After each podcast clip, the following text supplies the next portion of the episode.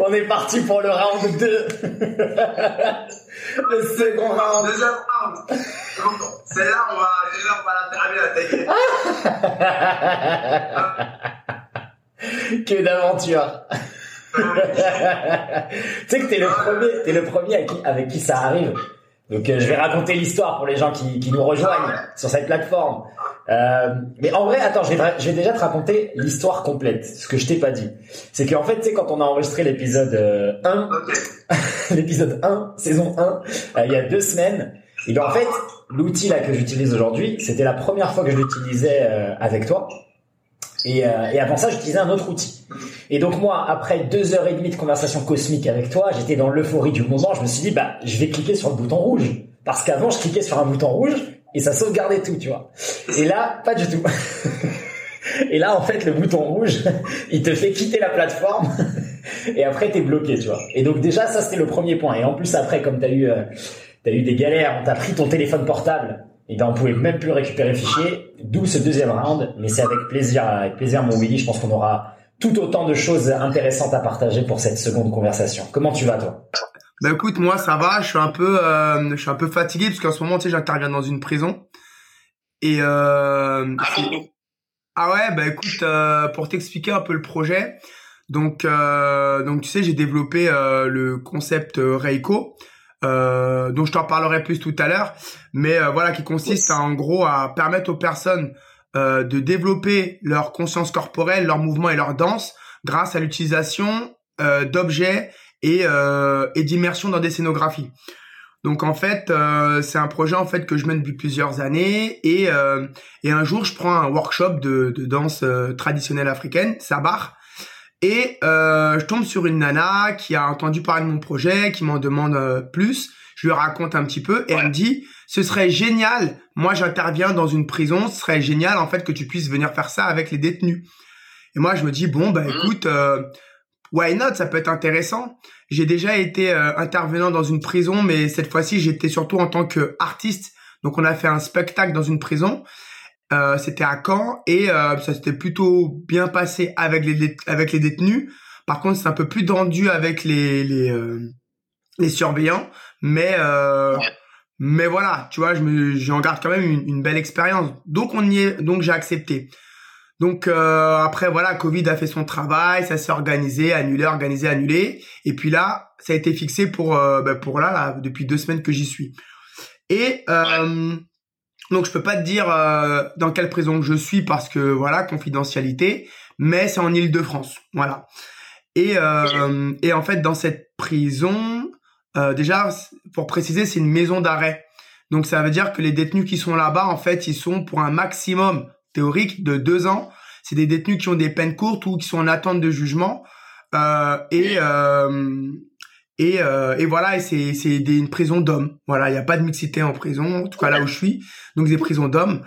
Et c'est hyper intéressant parce que tu sais quand tu interviens, quand tu rentres dans une prison, avant de rentrer dans la prison, tu as affaire à toutes tes a priori c'est euh, ok qu'est-ce que c'est que rentrer dans une prison? Donc t'imagines un petit peu tous les clichés qu'on t'a mis dans la tête par le biais des films. Euh, j'aime bien utiliser le le truc de euh, la prison un petit peu où tu vois que les détenus c'est des mecs qui ont des balafres qui ont des larmes à l'œil tatouées qui sont baraqués et qui sont posés nanana tu vois. Et où tu te dis mais en fait, je vais aller là-bas, limite, enfin, je fasse attention parce que ça se trouve, je me promener dans le couloir, me mettre un coup d'épaule. Tu sais, euh, moi j'ai déjà été en prison, mais quand je raconte mon histoire aux gens, c'est c'est c'est le cliché qui revient. C'est ah ouais, mais c'est pas dangereux et tout, fais gaffe et tout. Et euh, alors que bah déjà ce qu'il faut savoir, c'est les détenus sont sont en, en cellule 22 heures sur 24. Tu vois, donc ils sortent. Oh ouais, voilà. Donc ils sortent que deux heures par jour pour faire la promenade ou éventuellement faire des activités. Tu vois? Donc euh, voilà, quand ils sortent, ils sortent jamais tous en même temps tu vois, il y a des il y a des gens qui sortent, d'autres groupes, etc. Et euh, et voilà. Et même toi, pour entrer en prison, il y a des gardiens partout. Donc euh, pour passer une porte, euh, enfin, je veux dire, avant d'arriver là où je, là où je dois arriver pour faire l'activité, je dois passer au moins euh, sept portes, sept ou huit portes, tu vois, avec des gardiens à chaque fois où je dois montrer mes papiers, nanana, nanana, tu vois. Donc déjà ça c'est déjà euh, quelque chose qui euh, qui est assez particulier. C'est une ambiance. Franchement c'est une ambiance. Euh, ensuite donc l'objectif du projet c'était de montrer en fait, enfin c'est de permettre aux détenus de pouvoir développer en fait leur gestuelle et aussi peut-être une sensation de liberté dans le corps malgré le contexte dans lequel ils sont, tu vois. Donc voilà, donc du coup par rapport à ça, donc j'y suis allé avec euh, avec euh, du matériel euh, assez simple parce que tu peux pas faire rentrer tout ce que tu veux en prison. je te le montrerai aussi tout à l'heure, mais voilà. Et et forcément en fait c'est un c'est toujours le premier jour en fait où en fait toutes tes a priori en fait se confirment ou ou, ou tombent. Tu vois, c'est-à-dire que quand tu arrives, tu dis OK, je connais pas les les détenus. ok, certes, je suis accompagné d'une personne qui, qui, qui co-gère le projet aussi, mais ça n'empêche que euh, voilà, on va être seul dans une salle avec huit personnes, tu vois. Euh, et, euh, et, les gardiens, ils sont dans un couloir euh, là-bas au fond, tu vois. Donc c'est sûr que derrière, toi, tu te dis, il peut se passer un truc guet-apens ou je sais pas quoi. Mais en fait, quand tu les vois arriver, en fait, tu te rends compte de quelque chose qui est pour moi fondamental. C'est des humains. Ce sont des humains. Amen. Voilà, ce sont des humains comme tout le monde. Euh, on est dans une maison d'arrêt, donc ça veut dire que les gens qui sont là, ils sont en attente de jugement. Euh, il y a des personnes qui sont là parce qu'ils ont fait des excès de vitesse à, à répétition, tu vois. Donc je veux dire, on est loin de l'image euh, du tueur, du violeur, euh, le, le, prisonnier qui est là, qui peut déclencher un truc à tout. Non, là j'ai des personnes qui ont entre 25 euh, et 60 ans, tu vois, euh, des, des, mm. personnes avec qui tu parles et euh, qui disent bah ouais ben moi tu bon ils me racontent pas leur histoire. Mais quand tu parles avec eux bon voilà moi je connais pas leur histoire mais je vais pas envie de vendre des choses. Mais tu sens pas quelque chose de euh, de de si sombre que ça en fait. T'as des conversations qui se tiennent. Euh, je suis pas dans un car parce qu'il y a plusieurs endroits plusieurs quartiers là là où j'interviens. Et je suis pas du tout dans un dans le quartier le plus avec les détenus les plus compliqués tu vois donc vraiment, tu vois, on est là, on a des discussions, euh, un peu de tout et de rien, et c'est et c'est et c'est vachement euh, humanisant. Et pour nous, en tant qu'individu, de se dire, bah ouais, en fait, euh, j'ai été bercé par des images qui ne correspondent pas à la réalité. Donc ça me permet de redevenir un humain vis-à-vis d'eux. Et eux aussi, comme ils le disent, bah merci de prendre ce temps pour nous. Merci parce que sinon, en fait, on n'a pas d'activité et personne vient pour nous. On est là, on est enfermé dans notre cellule et puis c'est tout quoi. Et, euh, et ça, euh, tu te rends compte qu'effectivement c'est très touchant parce que bah comme ils ont hier on a une belle discussion et ils disaient en fait qu'on se rend pas compte que en fait être en prison c'est un mood. Il y a des gens qui n'acceptent pas la prison alors que ça fait euh, euh deux trois ans qu'ils sont là. Et en fait, euh, par exemple, ils ont une bibliothèque et ils expliquaient que il y a des gens par exemple les gens qui n'acceptent pas la prison, c'est des personnes qui, par exemple, ne vont pas aller prendre des livres en bibliothèque. Parce que pour eux, prendre un livre en bibliothèque et faire le choix de prendre le temps de lire en prison, donc se s'instruire, c'est-à-dire que j'accepte l'état dans lequel je suis et que je le mets à contribution pour progresser. Et en fait, c'est, il y en a pour qui c'est pas acceptable. Tu vois, c'est, c'est trop compliqué euh, de se dire ça. Donc, ils sont là et ils attendent. Voilà. Et du coup, le fait d'attendre, ben, ça renforce certaines névroses, ça, ça aliène encore plus et, euh, et, et, voilà et ça déclenche des et ça enclenche des fragilités euh, psychologiques, tu vois. Euh, voilà, j'ai des il y a, y a un mec qui m'a raconté hier, voilà, lui il a été euh, il a été détenu euh, dans, dans dans dans dans le même quartier où il y a eu un camarade à lui qui était détenu quatre mois avant, mais qui est mort, euh, mort de dépression euh, et de d'autres troubles associés, j'imagine, mais qui est mort en fait euh, euh, la semaine d'avant qu'il arrive. Et tu vois, et tu te dis ah ouais d'accord. Et il est mort de quoi? Ben en fait, il est mort de ben on sait pas, on sait juste que il était pas bien depuis plusieurs mois, il acceptait pas la prison. Un jour, il s'est endormi, il s'est jamais réveillé. Voilà. Donc ça c'est voilà, donc ça c'est le quotidien en fait de, de, de ce qui peut se passer là-bas, tu vois, avec les parloirs, avec les trucs comme ça, tu vois, et, et on se rend pas compte à quel point, euh, tu vois, ça peut avoir des, des, un impact en fait fort sur les gens euh, qui sont détenus. D'autant plus que, ouais, ouais, d'autant plus que, et ça c'est quelque chose que moi j'interroge très fortement, il y a euh, ce qu'on appelle la double peine. T'es en prison, t'as une peine, mais tu sors, en fait, t'es catalogué comme étant détenu, alors que t'as purgé ta peine, et c'est bon, c'est terminé en fait. Tu auras plus accès à tout ce qui est dans la fonction publique, tout ce qui est dans l'encadrement, dans, plein de travaux, dans plein de travail en fait. Et du coup, euh, il y a là, cette double peine. Eh ben, tu sais quoi, j'ai découvert qu'il y avait même euh, des peines en plus. Il y a la peine sociale. C'est-à-dire que quand tu es un détenu, tout de suite tu es catalogué et les gens ils vont dire "Ouais, c'est un prisonnier et tout. Eh vas-y, il a fait de la prison. Eh vas-y, tu sais quoi Viens, on le met un peu de côté ou viens, je me méfie un peu." euh. Et il y a beaucoup de personnes qui raisonnent comme ça. Et donc du coup, ça rajoute une peine. Par exemple, euh, il y a une autre peine qui est euh, la, la, la méritocratie. Je connais des gens avec qui euh, j'ai échangé, plusieurs personnes qui m'ont dit ah mais c'est cool que tu ailles en prison, que tu fasses que tu fasses des trucs avec les détenus, mais perso moi je l'aurais pas fait. Mais pourquoi en fait euh, Bah ils méritent pas. Mais comment ça ils méritent pas? Bah ils méritent pas, ils ont fait une peine, c'est leur problème, ils avaient qu'à pas, ils avaient qu'à se tenir bien. Mais aujourd'hui tu vas en prison pour rien. Je veux dire tu télécharges trop de trucs sur internet, tu te fais péter, tu vas en prison. c'est clair. Bah oui, bah oui, bah oui. c'est trop ça. tu vois, je veux dire, tu vas en prison et t'es à côté d'un mec qui a fait des trucs, tu vois. Euh, et tu dis, mais ouais, donc en fait, ça peut arriver à tout le monde, aussi bien que les personnes qui sont euh, euh, SDF, qui sont euh, qui sont dans la pauvreté extrême, clochard, etc.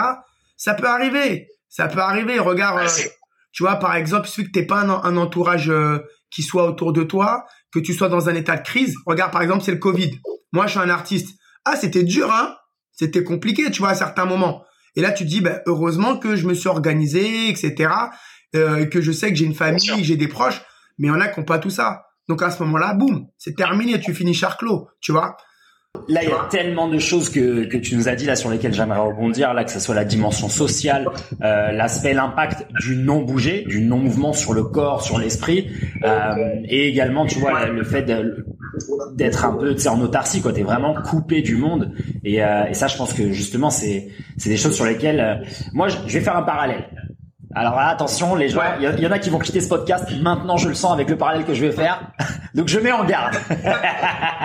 je m'a- je m'apprête à faire un parallèle avec la vie euh, de Monsieur, Madame, tout le monde du quotidien. Pourquoi? Parce que toi, tu disais que la prison, c'est un mood, c'est c'est une mentalité, c'est un état. Et qu'en fait, si tu refuses euh, ta condition, donc c'est-à-dire que si t'es pas dans l'acceptation de ta condition, et ben justement, t'as as une peine supplémentaire. Moi, quand tu m'as dit ça, ça m'a fait directement penser, ben justement, à la vie de beaucoup de gens. Encore une fois, je ne pointe pas du doigt, qui d'apparence euh, profitent ou jouissent d'une liberté, mais c'est une liberté vraiment apparente, parce qu'en vrai, ils sont dans la, la prison de leur propre esprit, la prison de leur propre corps. Euh, tu as des gens qui font un travail qu'ils aiment pas, qui sont avec des gens qu'ils aiment pas, qui ont un entourage, comme tu disais, qui peut être toxique, euh, qui les pousse pas vers le haut, etc. Et donc, au final, euh, la condition du prisonnier réellement en prison, qui lui ne peut pas bouger pendant 22 heures, je sais pas si t'imagines, 22 heures pour des gens comme nous, mais moi c'est pas possible. Moi j'ai pas fait un seul jour de confinement. Et rien que l'idée d'en faire un, je, je pète un câble, tu vois. Donc euh, 22 heures chez tout, enfin dans une dans une cage et deux heures pour faire une promenade ou une activité. Et ben il y a des gens, en fait leur quotidien c'est ça. Tu te lèves le matin, t'es dans un corps qui est rouillé, qui est verrouillé, dans lequel t'es bloqué. Après tu fais des activités dont t'as pas envie, qui t'épanouissent pas. C'est pas quelque chose dans lequel tu t'accomplis. Tu vois, tu t'exprimes. Et ben en fait t'es dans une prison 24 sur 24. Donc ta condition elle est bien pire que celle du prisonnier, parce qu'au moins le prisonnier qui est dans l'acceptation, il lit des bouquins, il fait des pompes des tractions. Au moins, il a, il a du temps à- pour s'occuper de lui. Tu vois ce que je veux dire Et c'est pour ça quand tu m'as dit ça, moi directement ce parallèle il est venu et, et je pense que rien que d'avoir ce petit récit, ça peut être aussi une invitation à chacun pour se poser des questions. Tu vois Pour se dire attends, mais est-ce que moi je suis pas déjà un Est-ce que je peux exprimer de la gratitude par rapport à, à ma condition réelle, par rapport à des gens comme ça que tu nous as décrits Et en même temps, ne suis-je pas moi-même dans une prison? Ben, tu vois, il y a plusieurs choses que tu dis sur lesquelles euh, je vais concorder et je vais nuancer. Euh, je pense qu'on peut pas comparer euh, vraiment la, la vie au quotidien de personnes, quand bien même elles sont prisonnières de leur corps, au fait d'être réellement dans une prison, parce que euh, parce que mine de rien, il y a tout un rapport de danger en fait qui qui est là. Il y a tout un rapport aussi de d'incertitude qui est là. Euh, voilà, il y a tu rencontres des personnes, tu te dis waouh, ils ont des profils et psychologiquement c'est dur de se dire en fait on m'a mis en prison avec un mec euh, je sais pas moi qui a euh, qui, qui, qui, qui fracasse des mâchoires à des gens, qui fait du, du vol armé, euh, je sais pas quoi. Alors que moi, j'ai juste téléchargé légalement. Tu vois, il y a un truc où, en termes de, de ce qu'on te renvoie, c'est, c'est, c'est un peu dur. Et puis, euh, d'autant plus que euh, là, en l'occurrence, j'étais à, là, voilà, quand je, là, là où je suis en, là où j'interviens en ce moment, les, j'ai l'impression que les surveillants, ils sont plutôt cool. Enfin, cool. Ça veut pas dire qu'ils font n'importe quoi. Mais je veux dire, déjà, dans le rapport aux gens, à comment moi je parle avec eux et comment je j'entends parler avec les détenus, ça n'a rien à voir avec lorsque j'étais à Caen. Quand j'étais dans la prison de Caen et je suis intervenu, les gardiens, ils nous ont mis des coups de pression à nous, les intervenants, du style, ah, vous êtes qui, vous? Ben, on est des intervenants. Enlève ton bonnet! Mais j'interviens, ça fait partie du spectacle. Et alors? Frère, on est où ici? Hein? C'est pareil pour tout le monde, fais chier! Waouh! Excuse-moi, je viens d'arriver. Le bonnet, c'est un costume parce que j'interviens. Je fais, je fais une pièce de danse et de théâtre, donc c'est normal que je sois en tenue. Euh, et par exemple, à un moment donné, on a voulu aller aux toilettes. Ah, parce que maintenant, vous voulez aller aux toilettes. Ben, vous démerdez. Ah ouais. Mais excuse-nous, en fait, on est, on est, on connaît pas. Tu vois, un truc où c'est vraiment violent.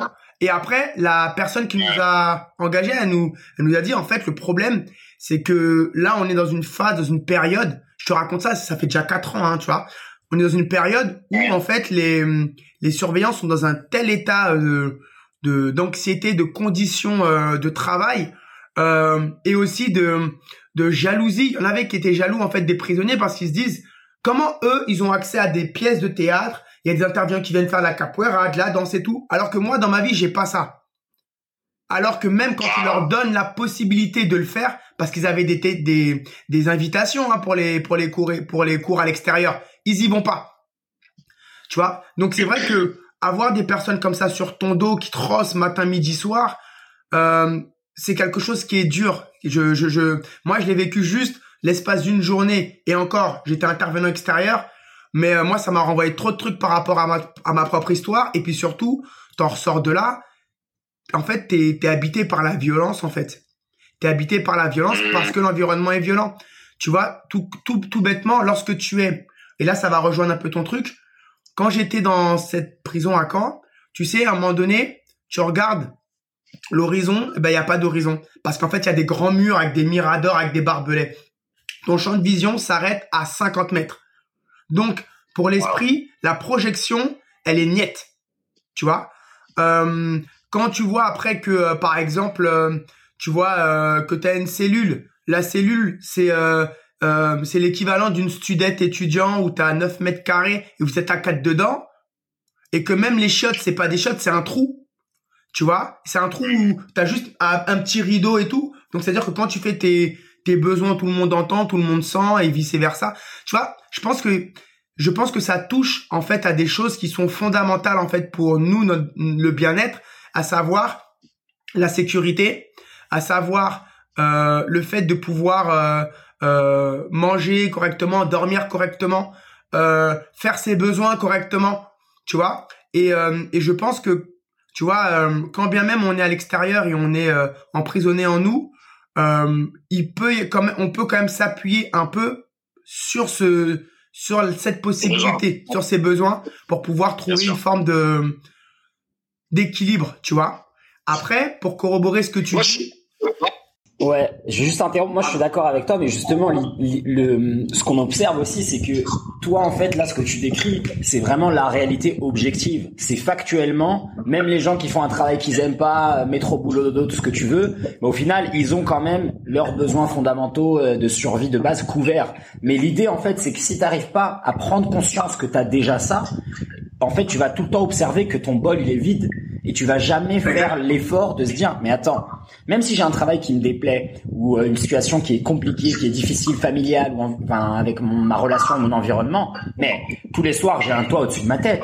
J'ai de la j'ai j'ai à manger dans le frigo. J'ai de l'argent à la banque j'ai la santé physique même si c'est pas optimal au moins je peux me lever je peux voir je peux écouter je peux je peux sentir tu vois j'ai les j'ai les sens les cinq sens au moins tu vois. Et en fait moi l'idée en disant ça c'est c'est une invitation vraiment à conscientiser ce que tu as déjà. Quel est le cadeau que tu as déjà en toi. Et c'est et pour moi c'est ça réellement euh, c'est ce qu'on entend souvent quoi. Faire preuve de gratitude etc c'est observer ce que tu as déjà pas à chaque fois ce qui te manque et en fait ce changement d'état d'esprit là avec ton exemple de la prison où tu as vraiment une barrière physique qui t'empêche de, comme tu disais, de, parce qu'en fait, l'horizon qui est bloqué, c'est aussi un, un horizon mental. Tu peux pas rêver, tu peux pas avoir d'ambition, tu peux pas imaginer ni même visualiser, parce qu'en fait, devant toi, il y a un, blocage.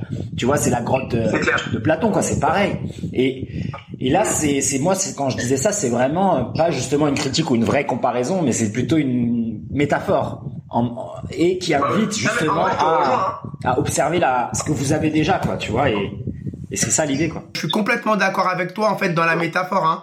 C'est, euh, c'est juste, je voulais rajouter cette petite nuance et rajouter encore un élément en plus par rapport à l'expérience que j'ai, qui est que, euh, en fait, on m'a dit que si tu veux voir ce qui est défaillant dans une société, t'as qu'à regarder ce qui se passe en prison.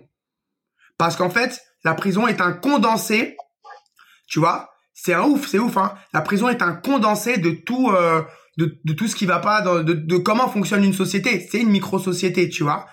Euh, et, du, et du coup, euh, tu vois, là où moi je vais dans ta direction, mais où je vais rajouter un élément, c'est que effectivement, pour pouvoir se rendre compte en fait de la chose, de, des, des, des possibilités qu'on a, malheureusement, il faut qu'on l'humain et on dirait les conçus comme ça ou les programmer comme ça, il faut qu'on lui en qu'on en prive. Tu vois que t'as as été libre parce que parce qu'on parce qu'on te l'a retiré. Là tu dis ah ouais franchement c'était pas mal en fait hein. Tu vois, mais tant que tu l'as et que tu le vois comme quelque chose d'acquis, que tu l'as pas que tu l'as pas on va dire euh, euh, de manière euh, euh en termes d'état on-off. Avant c'était là tu l'as plus là tu l'as eh ben en fait pour toi c'est normal. Et, et, et c'est normal aussi d'avoir des choses. tu vois? Et, euh, et le truc et le truc derrière ça, c'est que moi euh, ça m'amène à réfléchir parce que quand je vois les détenus, quand je vois les surveillants, quand je vois les gens de la vie au quotidien, moi le parallèle qui va dans ton sens que je fais, c'est le mot aliénation. C'est-à-dire je questionne. Ah. Voilà. C'est-à-dire que je questionne maintenant en fait, tous les mécanismes, tout le système, en fait, sociétal, culturel, environnemental, etc., qui ont généré cette situation. Je n'enlève pas la cause personnelle. Euh, la personne, elle a, elle, a, elle, a, elle a fait un délit, elle va en prison. Mais c'est pas s'est levé un matin, tout allait bien, elle a fait un délit. C'est qu'il y a eu, en fait, un enchaînement d'expériences et de situations dans sa vie, un système qui a été conçu aussi, malheureusement, peut-être aussi conçu pour que ces choses-là puissent exister, tu vois, euh, parce que tout a tout a tout a tout a une tout a une utilité en fait, tu vois, euh, et qui fait qu'en fait aujourd'hui on est là. Et du coup, euh, à l'extérieur, ben moi c'est la même chose que je questionne. C'est en fait, est-ce que tu as conscience des aliénations euh, euh, enfin, comment tu fais pour prendre conscience des, des aliénations qui t'ont dans lequel tu, tu es sans t'en rendre compte, euh, pour te permettre de pouvoir apprécier euh, pleinement la réalité dans laquelle tu te trouves.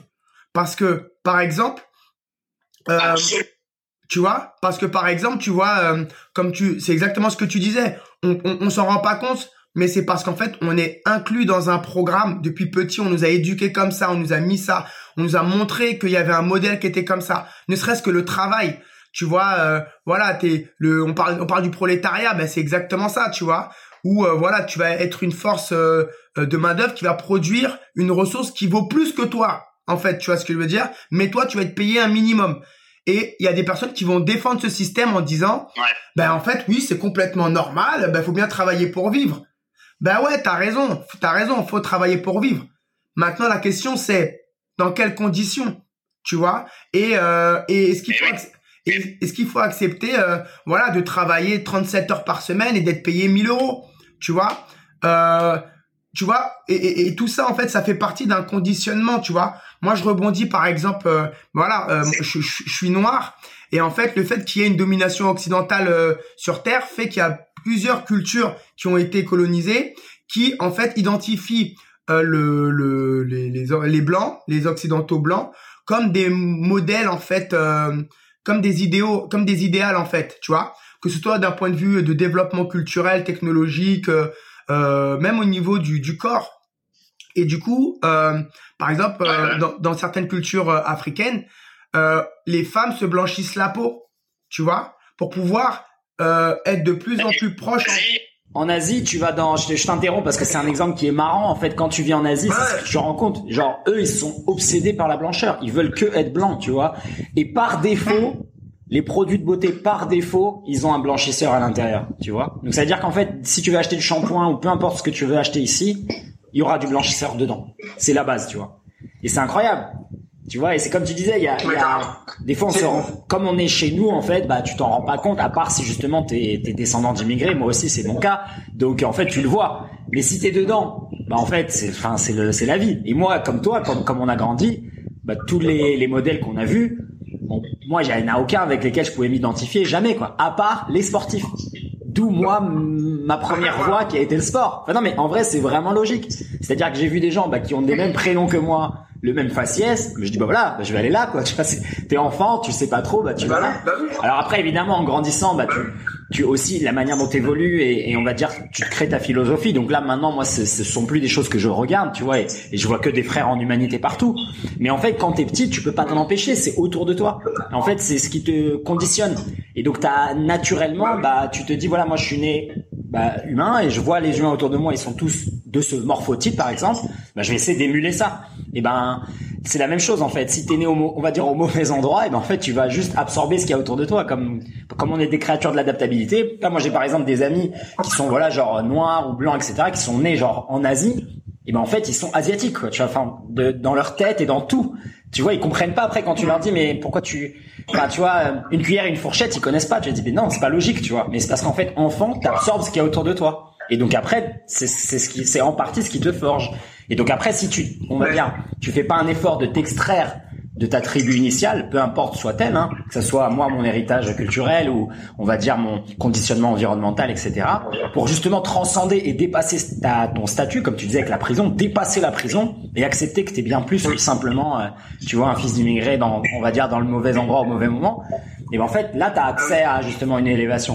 Mais tu vois, même sans aller euh, au-delà de ça, moi, c'est, je, je, te redonne la parole juste après là sur l'histoire du blanchissement. C'est vraiment ce que tu vois partout en fait quand tu voyages. Et donc c'est pour ça que je voulais intervenir parce que les gens qui voyagent pas, pour eux en fait, c'est d'une normalité de base. Enfin, ça s'explique euh, même pas. Quoi. Ça n'a même pas besoin de s'expliquer. En fait, quand tu voyages, c'est exactement ce que tu vois, quoi. Donc vas-y, je te, je, je te redonne la parole, excuse-moi. Mais c'est exactement ça. Quand tu voyages, en fait, que ce soit à l'intérieur de toi ou à l'extérieur, c'est exactement ce que tu vois. Et et après, en même temps, tu peux très bien voyager et ne jamais rien voir. Ça dépend aussi de ton mood, de ton aliénation. Tu vois, par exemple, euh, tu vois, euh, j'ai eu une discussion avec euh, avec des gens, tu vois, qui qui me disaient ouais, voilà, tu vois, il y a y a des moments quand ils voyagent, ils rencontrent d'autres formes de culture. Ben pour eux, en fait, c'est compliqué, en fait, de de comprendre et d'adhérer. Mais déjà de un, ça veut dire que toi, tu te positionnes d'une certaine manière. On te demande euh, peut-être pas d'adhérer parce que tu viens pas de l'endroit, donc t'as peut-être pas les les moyens en fait d'adhérer. Mais déjà respecter, c'est déjà quelque chose. Et observer et, et, et, accepter. Enfin et euh, comment dire? Parce que du coup, en te disant en fait que tu faut que tu adhères, tu te positionnes comme quelqu'un qu'il faut convaincre. Tu vois? Alors qu'en fait, ça veut dire que s'il faut qu'on que tu qu'on te convainc, ça veut dire que toi tu es persuadé d'avoir la vérité tu vois, par par cheminement euh, inverse, tu vois? Et alors que, euh, alors et du coup, c'est ce qui fait que des fois, quand tu vas rencontrer l'autre dans sa différence, ben en fait, tu auras une tendance, sans même t'en rendre compte, à vouloir faire en sorte qu'il aille dans ta direction. Parce que finalement, moi aussi, ce que je questionne, c'est lorsqu'on parle de rencontre, est-ce qu'on parle de véritable rencontre équitable, 50-50, ou c'est une rencontre, mais c'est toi qui viens dans ma direction? La question, elle est là. Parce que, parce que finalement, lorsqu'on dit oui, euh, un monde uni, mondialisé, etc. Mais ça, c'est un monde uni, mais à la mode occidentale. Tu vois? Euh, Parce que pour le coup, si tu rencontres des personnes qui ont un autre mode de fonctionnement, euh, ben en fait, tout de suite, tu vas, tu, en tant qu'occidentaux, qui a, qui avons été aliénés avec l'idée que on est euh, euh, supérieur euh, euh, culturellement et qu'on est plus moderne que certains endroits, tu vois, que certaines d'autres cultures, bah tu vas te dire ouais mais ce qu'ils font c'est bizarre, c'est peut-être old school. Je veux dire voilà, tu vas en Asie, les geishas qui marchent comme ça, elles doivent avoir froid, regarde, elles ont elles ont des tons mon frère, on dirait c'est des c'est des des planches de des planches de bois. C'est c'est à l'ancienne, une bonne paire de Air Max et ça c'est bon. Tu vois? Et alors qu'en fait quand tu prends, et moi c'est ce que je trouve fabuleux en fait, c'est quand tu prends le temps de retourner en arrière et de et d'observer les choses avec un autre œil et que de comprendre les raisons des choses, tu te dis, mais en fait peut-être qu'ils ont trouvé la solution la plus intelligente par rapport à leur situation, là où ils en sont aujourd'hui, tu vois, et que finalement en fait euh, c'est pas le développement technologique qui amène euh, finalement la le, le, le progrès culturel, ah. tu vois?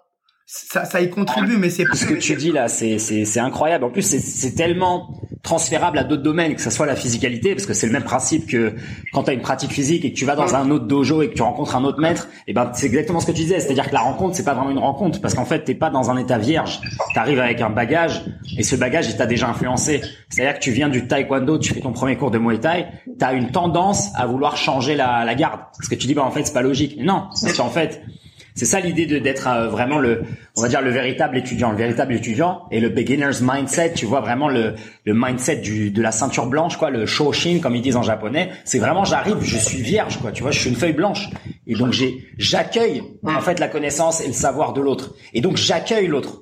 Et donc là, pour moi, c'est dans ce sens que c'est une véritable rencontre. Et pour aller dans ton sens avec les voyages, et là, le Japon, comme on en parlait, c'est la même chose. Tu vois, là, pour moi, le vrai voyage, c'est justement, t'y vas, et t'accueilles. Donc, c'est à toi de faire des efforts du style, euh, eh ben, j'apprends la langue, euh, je travaille, je fais un effort de vivre longtemps. Je, je, tu vois, je communique avec l'autre, je reste pas dans mon coin, etc., etc. Donc pour moi, c'est ça la vraie, la vraie, on va dire, expérience et la vraie rencontre. Et, et, et parce que en fait, comme pour les pratiques physiques, comme pour euh, la spiritualité, tout ce que tu veux, il y a la nécessité, comme tu le disais au début, qui est, on va dire, une, une cassure, une, une, déchirure. Tu vois, il y a besoin que tu abandonnes quelque chose pour accueillir le nouveau et après faire ta mixture avec tout ce que tu as dit. Ça veut pas dire changer euh, du tout au tout. Au contraire, ça veut dire peut-être muter ou métamorphoser. Tu vois, vraiment, il y a, y a quelque chose en plus que tu ajoutes et donc une nouvelle personne, quoi. T'es une nouvelle alchimie, quoi. Tu vois ce que je veux dire? Et, et en ce sens, tu vois, toute cette idée de la rencontre et, et bah en fait, elle est comme tu disais, elle est quand tu le fais avec ce, cet état-là, un peu euh, comment dire, un peu plutôt pur et même une approche juvénile en fait, comme les enfants, tu vois, qui regardent pas les couleurs, ils regardent pas les statuts sociaux, ils regardent pas les langues, ils jouent et par l'expérience par la, la véritable, euh, bah justement cette, cette, euh, cet espace qu'ils créent dans leur cœur, et ben là il y a une vraie rencontre, il y a un vrai échange. Tu vois, moi mes meilleurs amis quand j'ai quand j'avais trois ans, je regarde des photos, ils ont toutes les couleurs. Tu vois, ils sont partout, et garçons et filles.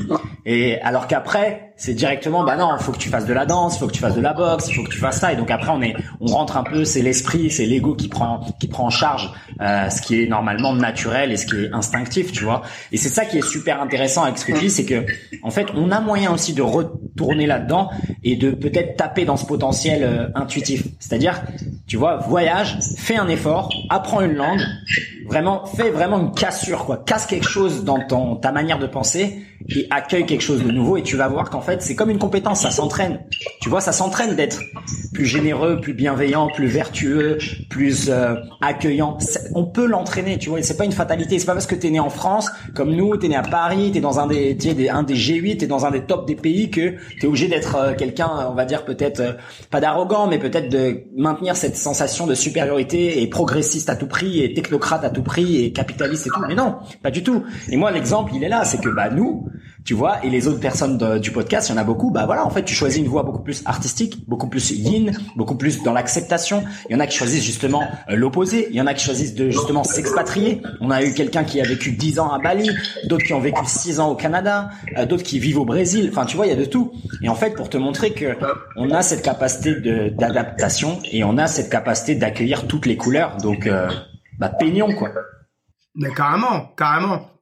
Et pour moi, en fait, ça, ça, ça, ça, ça peut arriver lorsqu'en fait on revient à l'essentiel de toute chose, qui est pour moi hein, euh, euh, le, le corps, le corps, le mouvement, euh, qui est euh, le euh, l'esprit, mais pas au sens euh, la religion, au sens la, la spiritualité, à savoir mettre du sens dans dans, dans, dans tout et, et, concevoir aussi que toute chose en fait fait partie du tout, tu vois? Et en fait, dès là où tu es dans cette dans, dans, dans ces, dans ces choses-là, ben, la rencontre avec l'autre, en fait, t'as plus à la faire parce qu'elle est déjà faite.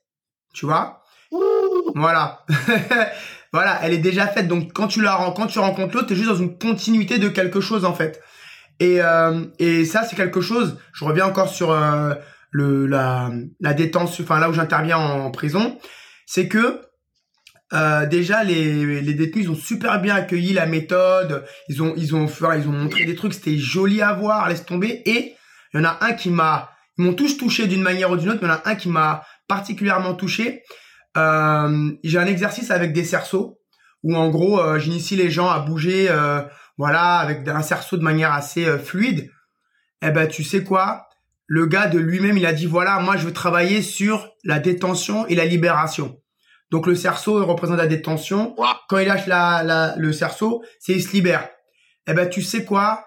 Il a fait un solo. C'est, tu sais quoi J'ai envie de dire euh, d'une de ses intensités et d'une de ses justesses.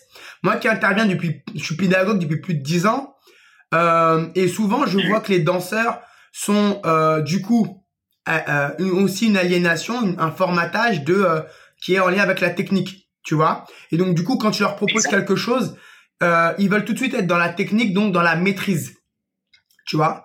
Et donc s'ils sont dans la maîtrise, alors des fois ils sont plus dans ce qui vient avant la sensation.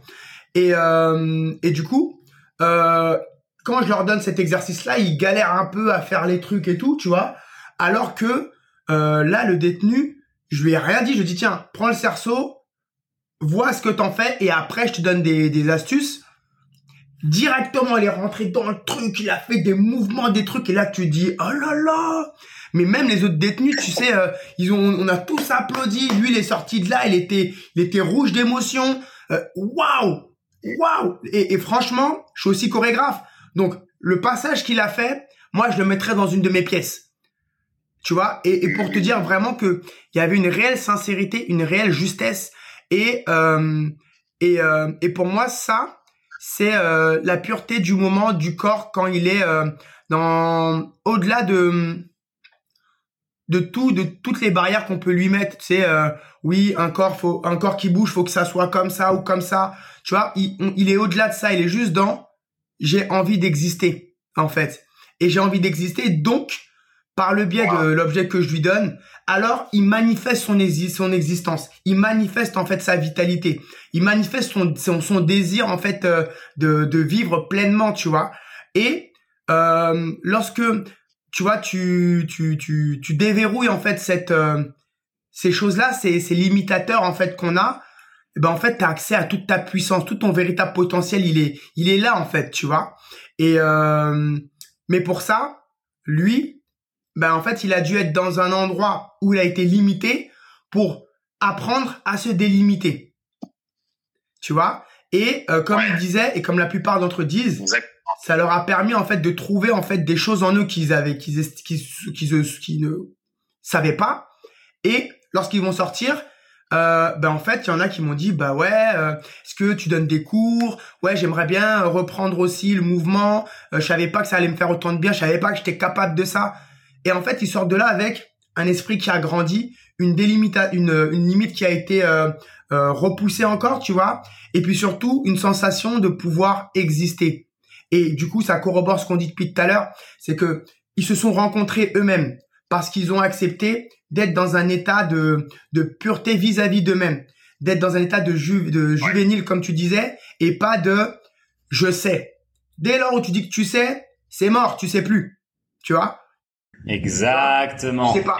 Ah, c'est magnifique là ce que tu dis et comme comme tu le dis si bien, c'est c'est vraiment à la différence de de nous en fait. C'est presque ça, ça refait le parallèle en fait. Comme on a trop, on se rend pas on se rend, on se rend plus compte euh, de ce qu'on a réellement. Tu vois, c'est-à-dire qu'on a trop de gadgets en fait. C'est-à-dire que comme le danseur typiquement, t'as trop de techniques en fait, t'as trop de vocabulaire, t'as trop de terminologie, tu sais trop de choses, ce qui fait que t'arrives plus à être réellement. Tu vois, et moi c'est pour ça que j'ai toujours, euh, tu vois, moi je viens pas de la danse euh, studio, je viens vraiment de, tu vois, de, de l'impro et, et de trouver les choses un peu par moi-même. Et j'ai toujours été passionné des battles, des choses comme ça, parce que justement, à l'intérieur de ce, de cette contrainte là, eh ben, j'ai l'impression qu'on arrive plus à toucher euh, l'enfant en fait. Tu vois l'enfant qu'on est, les choses qu'on a réellement envie de faire, plutôt que le studio.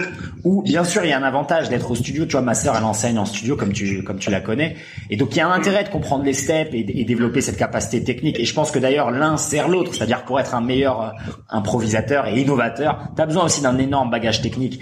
Mais comme tu disais, des fois en fait tu t'enfermes dans ta prison, ta prison de connaissances, et donc t'arrives plus à atteindre l'intuition et euh, faire confiance à la sensation. Et ça c'est vraiment c'est vraiment fabuleux de pouvoir le transmettre et pouvoir offrir à des gens qui justement ont été privés de ces sensations-là, euh, et ben d'avoir un, stage, tu vois, une, une, scène dans laquelle ils peuvent pouvoir euh, s'exprimer. Et moi, pour aller dans ton sens, à moyen ou long terme, j'aimerais bien que Movers justement puisse aider des gens comme ça qui ont été limités. Donc moi, j'ai toujours, euh, j'ai souvent dit dans le podcast que j'aimerais bien pouvoir un jour travailler avec les enfants autistes, avec les personnes âgées, et justement par le biais du jeu, tu vois que ça soit là, comme on, on, disait la dernière fois avec les différents ateliers que tu as à Reiko, ou d'autres jeux, tu vois, que tu peux trouver chez Fighting Monkey, les Ido Portal, euh, Joseph Barthes, etc., avec des, des, balles de tennis, des élastiques, euh, des, des, sphères, euh, des boules, mm. des choses, tu vois, travailler sur la manipulation d'objets, la coordination œil-bras, les déplacements, et en fait offrir vraiment un, un espace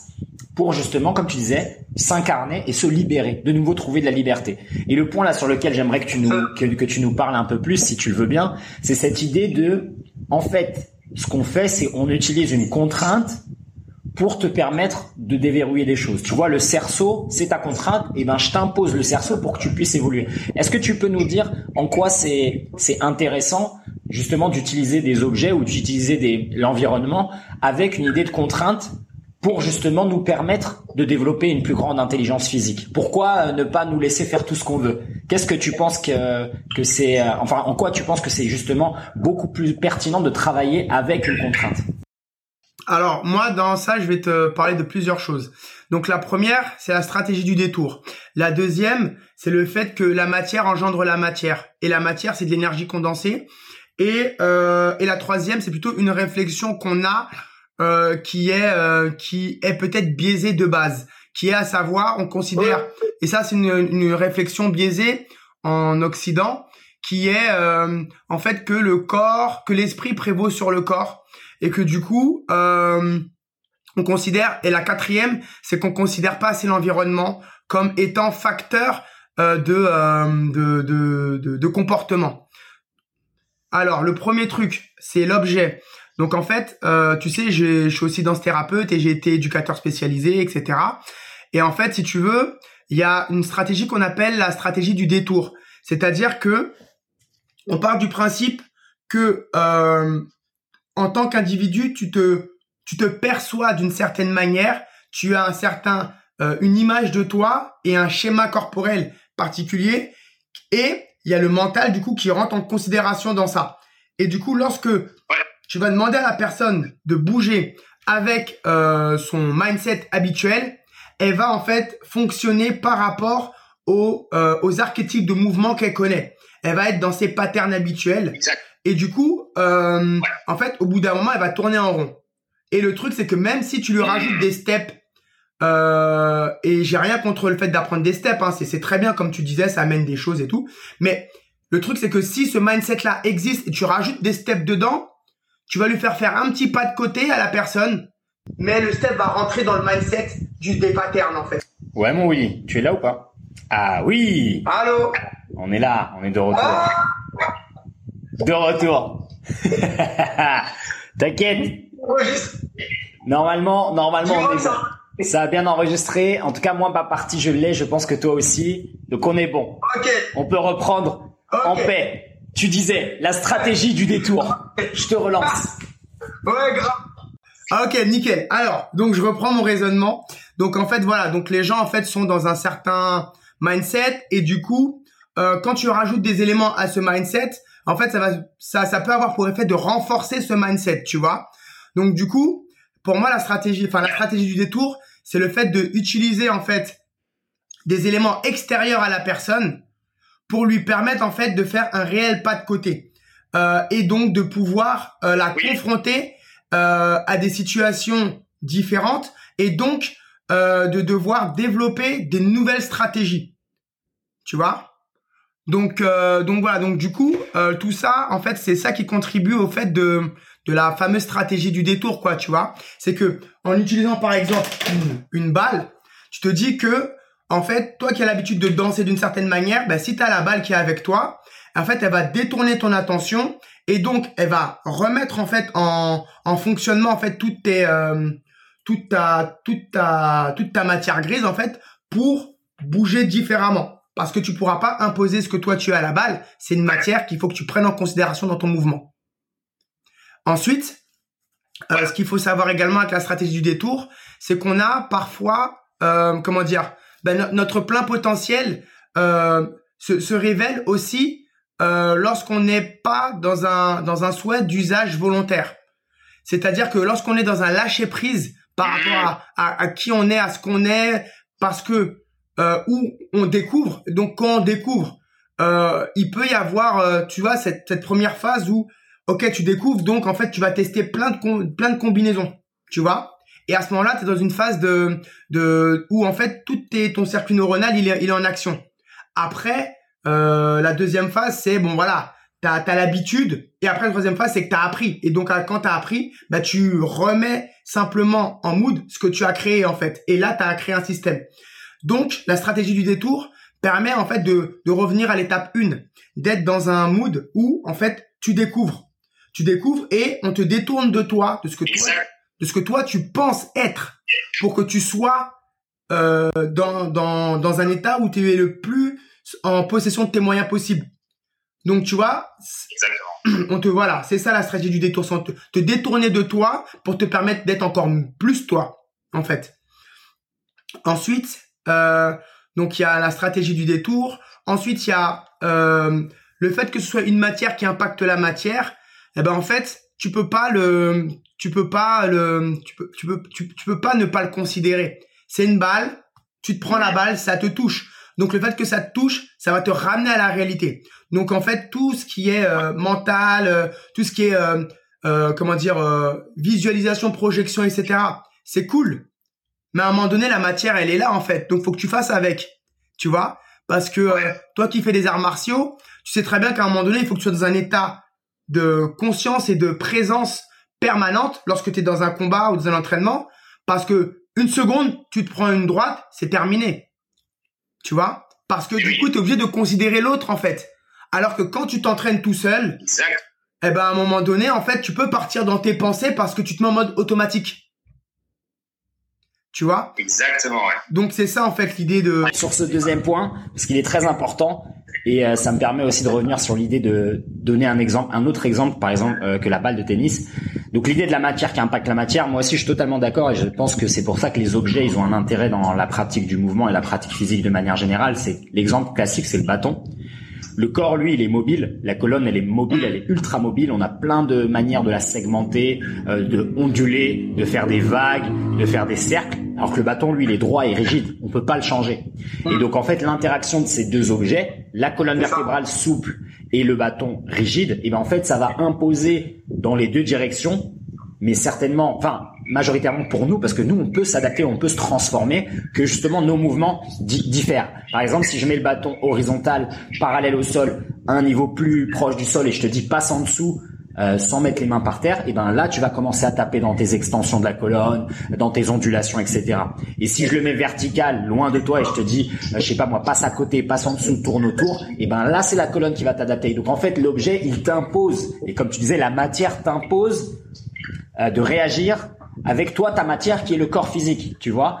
Et le second point, comme tu disais, pour euh, attention danger, ne pas se perdre justement dans trop de visualisation et trop de, de justement trop de l'esprit et trop de méta et revenir au corps et à la matière. Je prends un exemple qui est classique, même si les gens vont pas trop aimer, c'est le yoga.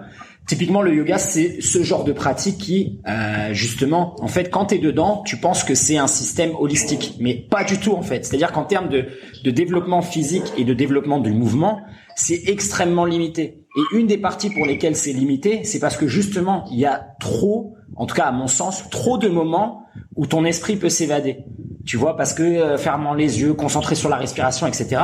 Mais ce qui fait qu'après, quand tu retournes au, quand tu retournes au concret, dans la matière, il y a une incapacité qui est, mais c'est un gouffre sans fin en fait. Quand t'es un yogi, t'es es incapable en fait. Tu vois, tu peux pas évoluer dans l'environnement, tu peux pas grimper, tu peux pas sauter, tu peux pas tirer, tu peux pas pousser. Il y a plein de choses que tu peux pas faire, et ce qui fait que ça te rend complètement fragile. Mais en fait, parce que tu passes un temps fou dans ta tête à essayer de représenter le corps, visualiser le corps, mais ce qui te manque, justement, dans cette, euh, dans ce développement, on va dire, d'un réseau neuronal complexe, c'est justement la complexité de mouvement. Il te manque des contraintes, il te manque des choses à faire, à parcourir, et il te manque l'interaction avec quelqu'un, typiquement, tu vois. Pour ça que, tu vois, l'art martial ou le sport de combat par rapport au yoga, et les, les, choses où il y a une interaction avec d'autres objets ou d'autres euh, espèces, tu vois, ça peut être avec l'arbre, ça peut être avec, l'humain. Et en fait, c'est comme tu disais, c'est un c'est un accélérateur, c'est un catalyseur de développement du corps parce que justement ça booste la création de nouveaux schémas neuronaux, comme tu dis. Tu sors de tes patterns. Tu prends un yoga, un yogini là, il est que dans ses patterns en fait. Il peut pas, il a zéro tirage typiquement, tu vois. Donc en fait, il va rien pouvoir faire quand il va s'agir d'acrobatie, de parcours, de déplacement urbain. Il est il y a zéro quoi. Il y a caput. Tu peux plus rien faire. Il n'y a pas de force de tirage. Il n'y a pas de, il y a pas de projection d'autres personnes parce qu'il n'y a pas de toucher avec l'autre personne. Il n'y a pas de toucher avec des objets, mis à part le tapis et peut-être les blocs. Et donc attention danger quand on voit des pratiques comme ça populaires où il y a justement ce manque d'interaction avec la matière. En fait, tu pars dans dans une illusion d'un corps qui est capable et compétent alors qu'il est justement déficient et euh, fragile. Bah déjà il y a ça et il y a aussi la manière dont enfin je reviens encore sur l'occident parce que en ce moment je suis complètement je suis en train de développer un solo dans cette direction là sur euh, bref mais euh, c'est aussi en fonction de comment chaque pays développe aussi son approche du mouvement. Par exemple ici on a il y a y a les frères Lumière en l'occurrence Descartes qui a dit le corps prévaut enfin l'esprit prévaut sur le corps et que le corps, en gros, c'est la source des pulsions et ça va te détourner du droit chemin. Euh, il y a plein de philosophes euh, grecs qui ont aussi complètement corroboré en fait cette manière de, de visualiser en fait l'usage du corps, tu vois. Euh, et ce qui fait que pour le coup, effectivement, il y a des pratiques où on va pré on va on va on va donner plus d'importance à l'esprit et, et laisser le corps alors que les neuroscientifiques ont prouvé par A plus B, et ça s'appelle la cognition incarnée. La cognition incarnée, c'est tu apprends d'abord par le corps, par les sens, et ensuite, dans un second temps, ça vient au cogito. Et le cogito, c'est lui qui te permet de développer euh, ta réflexion. Si tu peux développer une réflexion, c'est parce que tu as une mémoire. La mémoire, elle a accumulé des informations. Ils viennent d'où les infos? Ils viennent du corps, ils viennent de, de des sensations, tu vois? Et le truc, c'est que plus tu vas entretenir ce mécanisme en fait euh, primaire de cumul des informations par le biais du corps, ben en fait plus tu vas être performant par par, par l'esprit, tu vois? Et, et, le truc c'est que en tu vois? Et le truc c'est ça, c'est que malheureusement en fait euh, on va donner plus d'importance à l'un ou à l'autre parce que culturellement et socialement, quelqu'un qui a plein de connaissances, qui en parle et tout et tout, c'est cool. Mais en vrai, pratiquement, de manière pragmatique, euh, moi, je pense toujours en tant que euh, en tant qu'animal. Je me dis, ok, il y a le feu là, faut courir, c'est comment? Tiens, réfléchis. Allez, vas-y. mais mais après, la réflexion peut amener, peut-être il va trouver une solution pour mettre un peu d'eau, je sais pas. Et, euh, et voilà. Et moi, je suis aussi quelqu'un qui réfléchit beaucoup. Mais ce que je veux dire, c'est que je suis complètement d'accord avec toi avec le fait de mettre en lien le tout ce que tu fais de l'intérieur il faut qu'il y ait euh, une résonance, une corrélation avec l'extérieur. Sinon, tu te retrouves, comme tu disais, fragilisé. Et je reprends beaucoup l'exemple du, du judoka qui euh, qui fait des trucs sur des tatamis et tout, qui qui qui euh, qui retourne des gens, qui se fait retourner toute la journée. Mais un jour, il marche dehors, il glisse sur une peau de banane, il sait même pas faire une roulade pour se rattraper. Parce que le gars, il aura associé une certaine fonction à un endroit et du coup, il aura dissocié en fait euh, le comment dire le l'usage du corps euh, d'un point de vue euh, comment dire dans un espace spécifique et l'usage du corps dans dans dans la vie en fait au quotidien, tu vois. Donc pour moi, il y a quelque chose de, aussi de cet ordre-là en fait qui est la fragmentation. Vu qu'on est fragmenté, alors on est fragilisé et en plus d'être fragmenté, on nous enfin le, la culture, elle nous amène à être de plus en plus spécifié. Je fais ça, mais pas ça. Tu vois? Eh oui. Et vu qu'on est spécifié, alors on est encore parce qu'une forêt qui est forte, c'est une forêt où il y a une diversité d'espèces. Une forêt qui est juste avec des pins, eh ben tu mets une allumette où il y a une maladie qui arrive, ça tue tout le monde. Tu vois? Et on s'est rendu compte que les arbres, Eh soit se nourrissent les uns les autres, se communiquent les uns avec les autres. Les plantes, pareil. Il n'y a pas de mauvaises plantes. Les mauvaises plantes, euh, c'est parce qu'on n'a pas trouvé un usage à faire avec elles. Tout a une utilité et ça contribue à la diversité.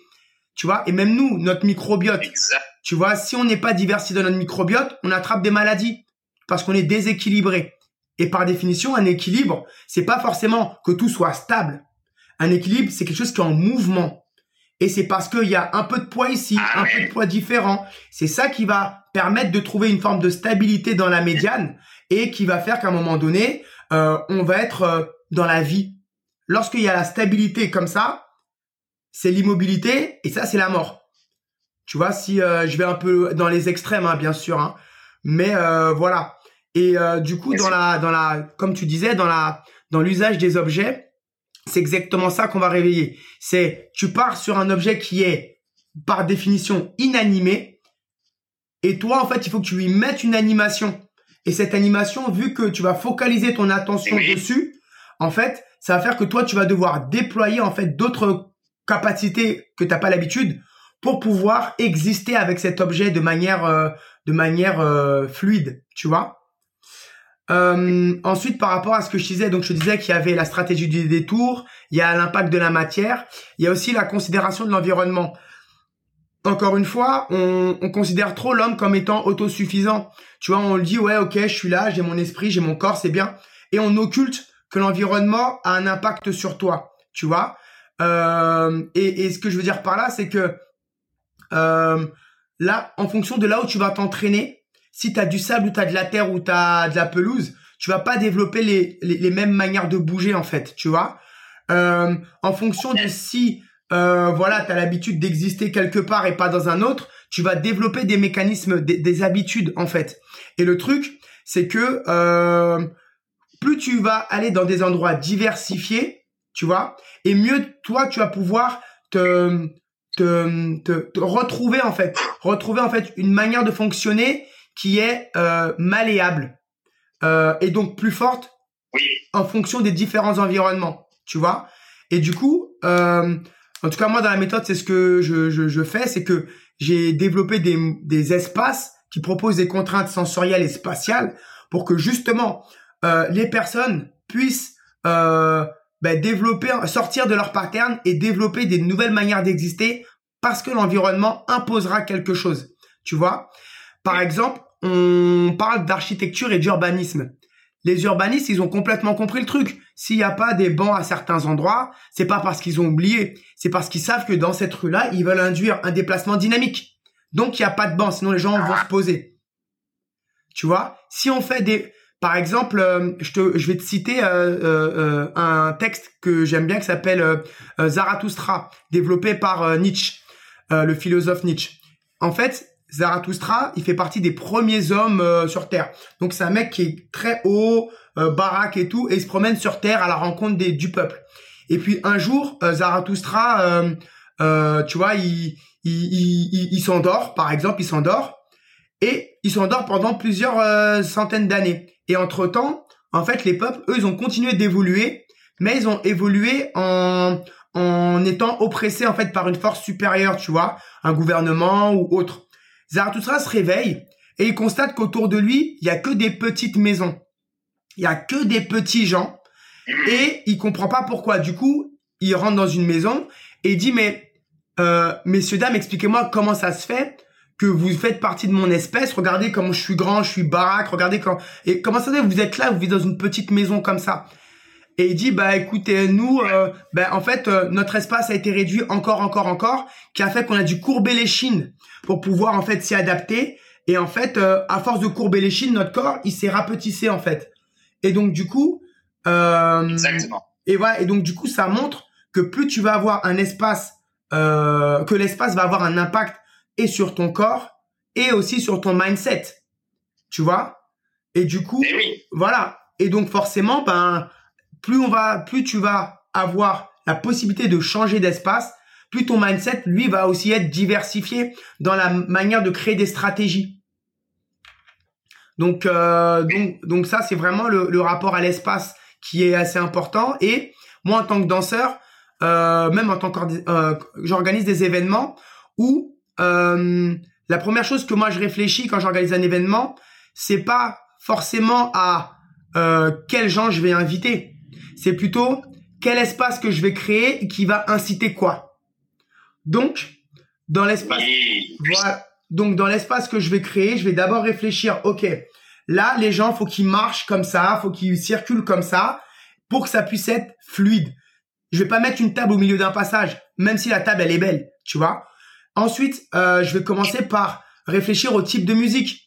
Euh, c'est pour ça que les événements que, que je fais, ben, ils, ils peuvent brasser un, un, large panel parce que je veux pas me spécialiser dans un seul type de musique, même si moi il y a des préférences, mais en fonction du mode de l'événement, je vais dire au DJ, ben voilà, là tu passes de telle musique et après essaye d'aller un peu plus vers là, un peu plus vers là. Comme ça, l'environnement sonore qui va créer va faire comme des vagues, des trucs plus intenses, moins intenses, ça va monter, ça va descendre. Et donc générer du mouvement à l'intérieur. Et du coup, après avoir réfléchi à tout ça, à mettre mes cubes comme ça, comme ça, comme ça, là les gens peuvent venir. Parce qu'ils sont déjà dans un environnement qui a été euh, organisé pour que eux, en fait, ils puissent s'y sentir bien.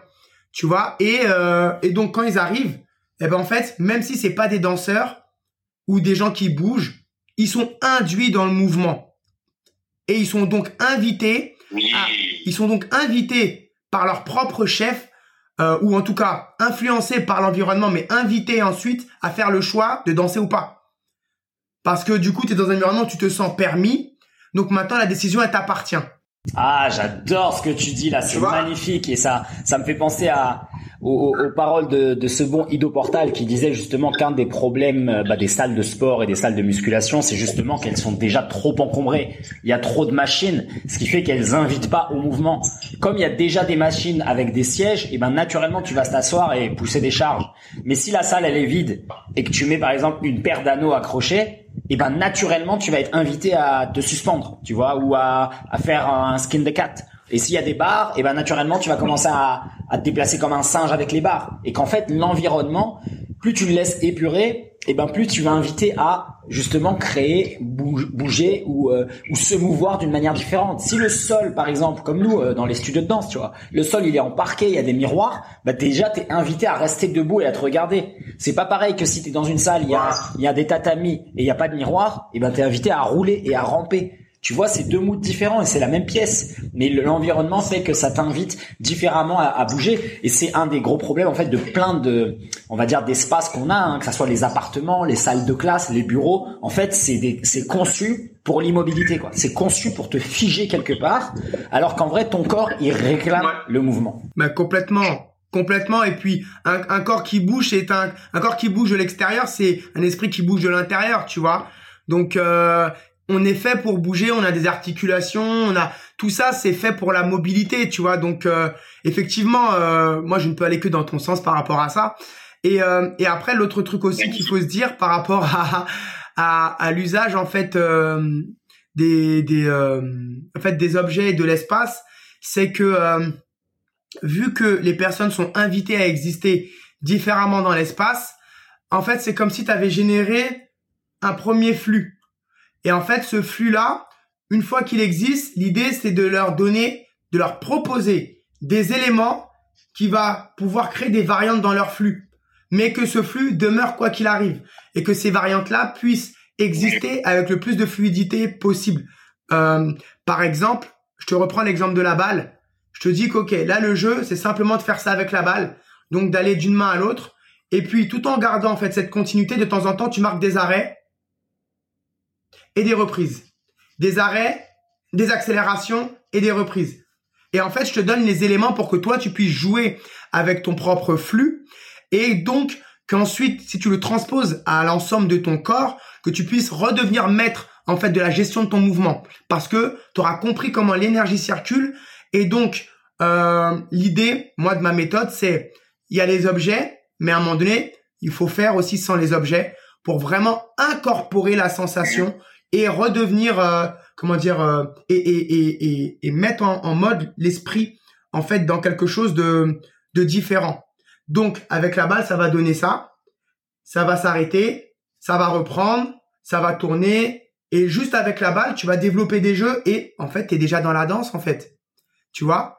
Ou si, eh oui, eh oui. Voilà. Et si je te prends l'exemple des arts martiaux, parce qu'il y a eu des gens qui ont fait des arts martiaux qui sont déjà venus euh, chez moi. En l'occurrence, euh, je prends la capoeira. Et ils voient le jeu euh, avec les pastilles. Je vais te montrer tout à l'heure. Avec les pastilles, ils mettent leurs pieds au sol, ils commencent à faire des choses. Et en fait, en jouant, ils développent des chemins. Et ensuite, quand on enlève les pastilles et qu'ils se mettent à faire leur roda, eh ben d'un coup, tu vois qu'il y en a qui ont développé un caractère atypique dans leur manière de bouger, quelque chose de beaucoup plus instinctif, de beaucoup plus joueur, j'ai envie de te dire.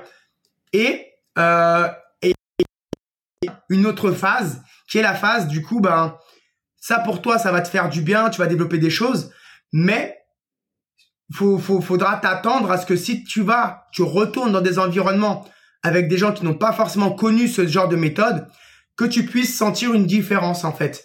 Et cette différence-là, c'est aussi ça qui va conditionner le fait que est-ce que tu vas accepter la différence et te dire ça me fait du bien, c'est pas comme tout le monde, mais j'aime bien donc j'y reste ou j'aime bien mais j'ai pas envie d'être exclu du groupe.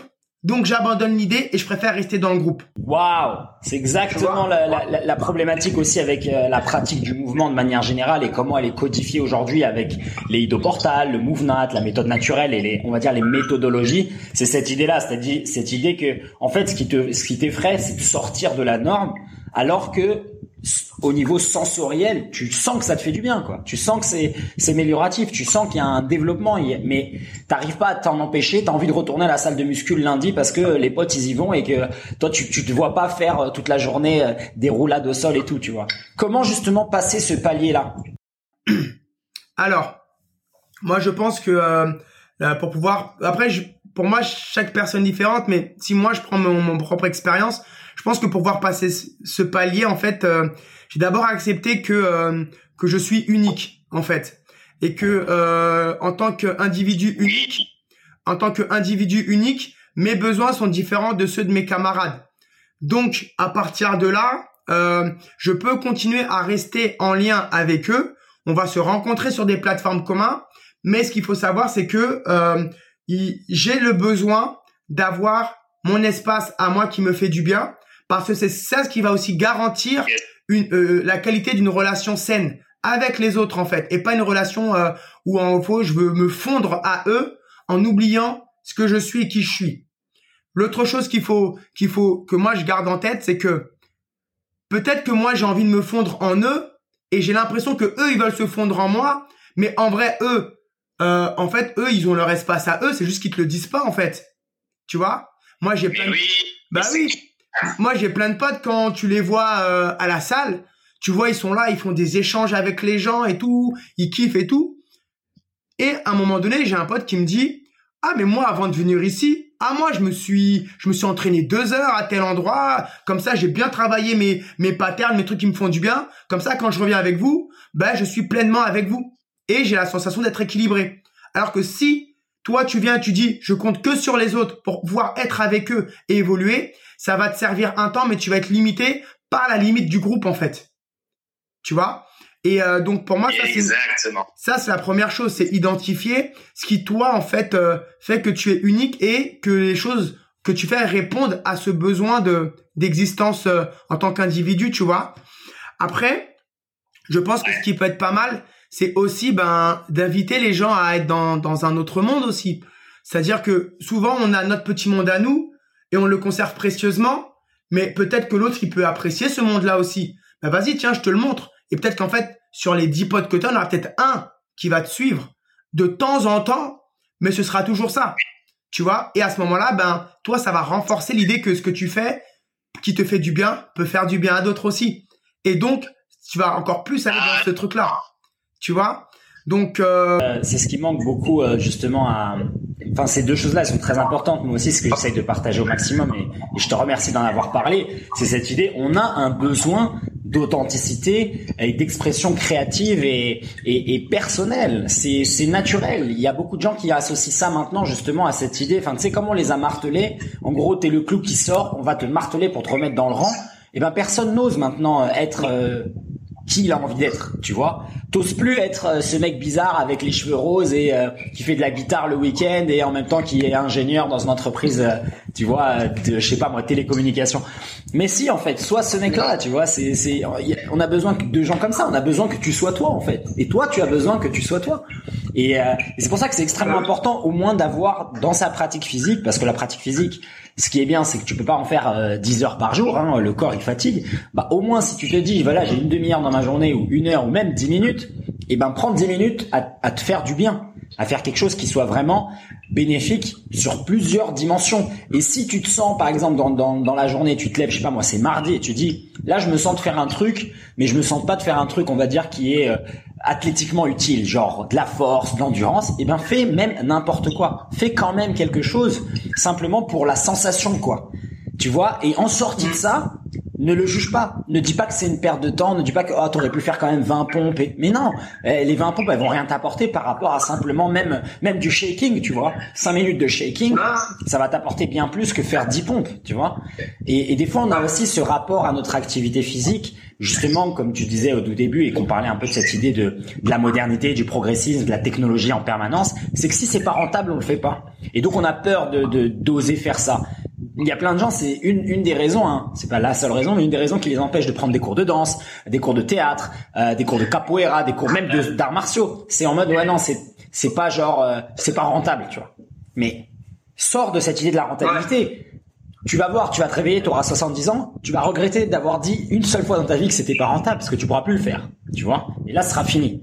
Les acrobaties, c'est fini à cet âge-là. Les, la capoeira, les spin kicks, tout ce que tu veux. C'est compliqué à 70 ans eh ben ça a pas besoin d'être rentable, mais ça a besoin d'être fait, d'être expérimenté.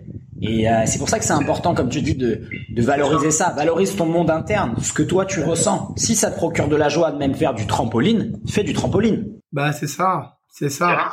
En fait, c'est c'est euh, faut faut regarder les enfants quoi, tu vois. Quand tu regardes les enfants, des, enfin, nous on les trouve euh, on les trouve complètement barges, mais en fait sont complètement libres surtout. C'est-à-dire que quand des fois ils sont là, ils s'excitent, ils courent, après ils se mettent par terre, après ils se relèvent. Mais en fait, c'est leur corps qui qui s'exprime pleinement.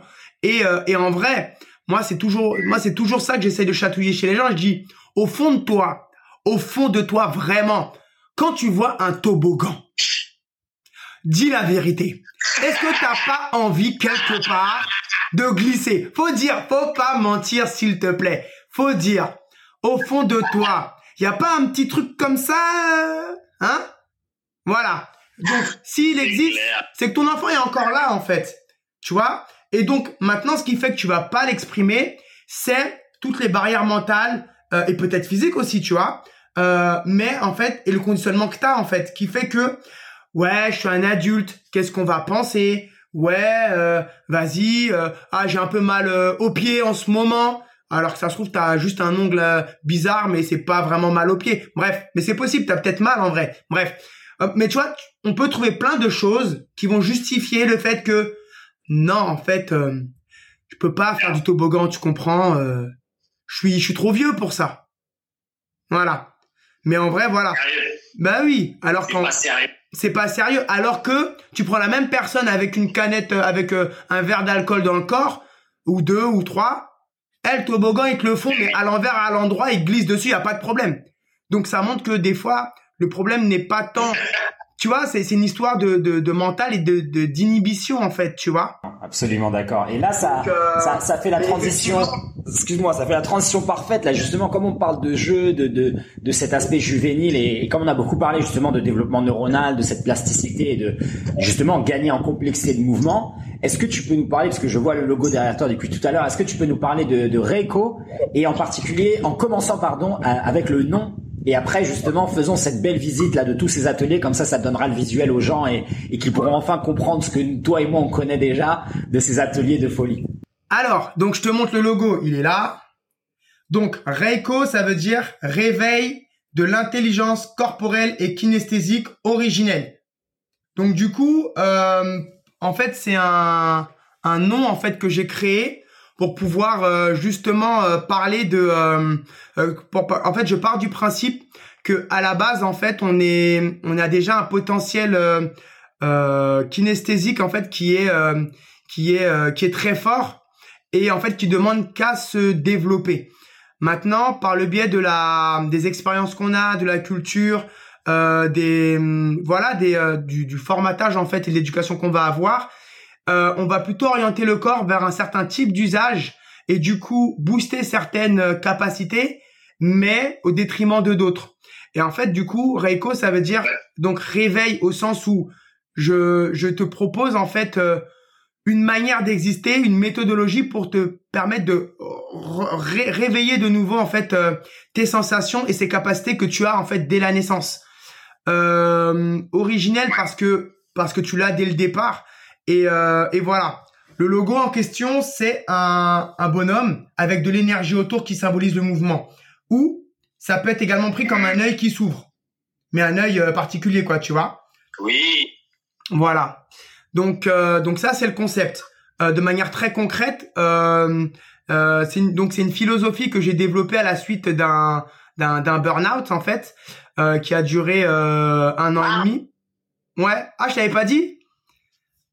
Ben voilà. Non, raconte, raconte. Euh, donc, bah écoute, tu sais, il y a eu une période où j'ai développé une une une, une association en fait euh, qui a bien fonctionné en fait et très rapidement mais moi on va dire que j'ai pas forcément euh, les armes euh, les armes pas intellectuelles mais voilà les, les, capacités de pouvoir gérer cette association je les ai développées au fur et à mesure mais à côté de cette association bah je cumulais également en fait moi ma carrière de danseur qui était elle aussi en pleine en pleine accélération. Donc je pouvais avoir euh, euh, trois compagnies par an, euh, voilà. Et à côté, ben voilà, j'avais aussi une vie, ben, une vie sentimentale, une vie sociale à gérer, etc. Et pour te donner un ordre d'idée, l'association, la première année, on a travaillé avec cinq personnes. Enfin, on a les ateliers accueillaient cinq personnes. À la fin de la première année, on était une cinquantaine. La deuxième année, c'était des des, des événements qui accueillaient plus d'une centaine de personnes. La troisième année, on a on accueillait plus de 1000 personnes. Voilà. Et ça avec des personnes qui viennent au niveau international, tu vois. Donc euh, du coup, fallait gérer les billets, nanana, J'avais des gens qui me donnaient des coups de main, mais qui n'étaient pas forcément présents euh, en permanence parce qu'ils n'avaient pas forcément euh, le, les compétences aussi de pouvoir diriger en fait des, des, des, projets de cette envergure là. Donc si tu veux, on va dire c'est Bibi qui gérait tout et ça mis bout à bout tu cumules tu cumules. Pareil au niveau du de euh, de la danse en fait euh, ben mon quotidien c'était répétition tournée j'organise des événements je fais des workshops je pars en répétition.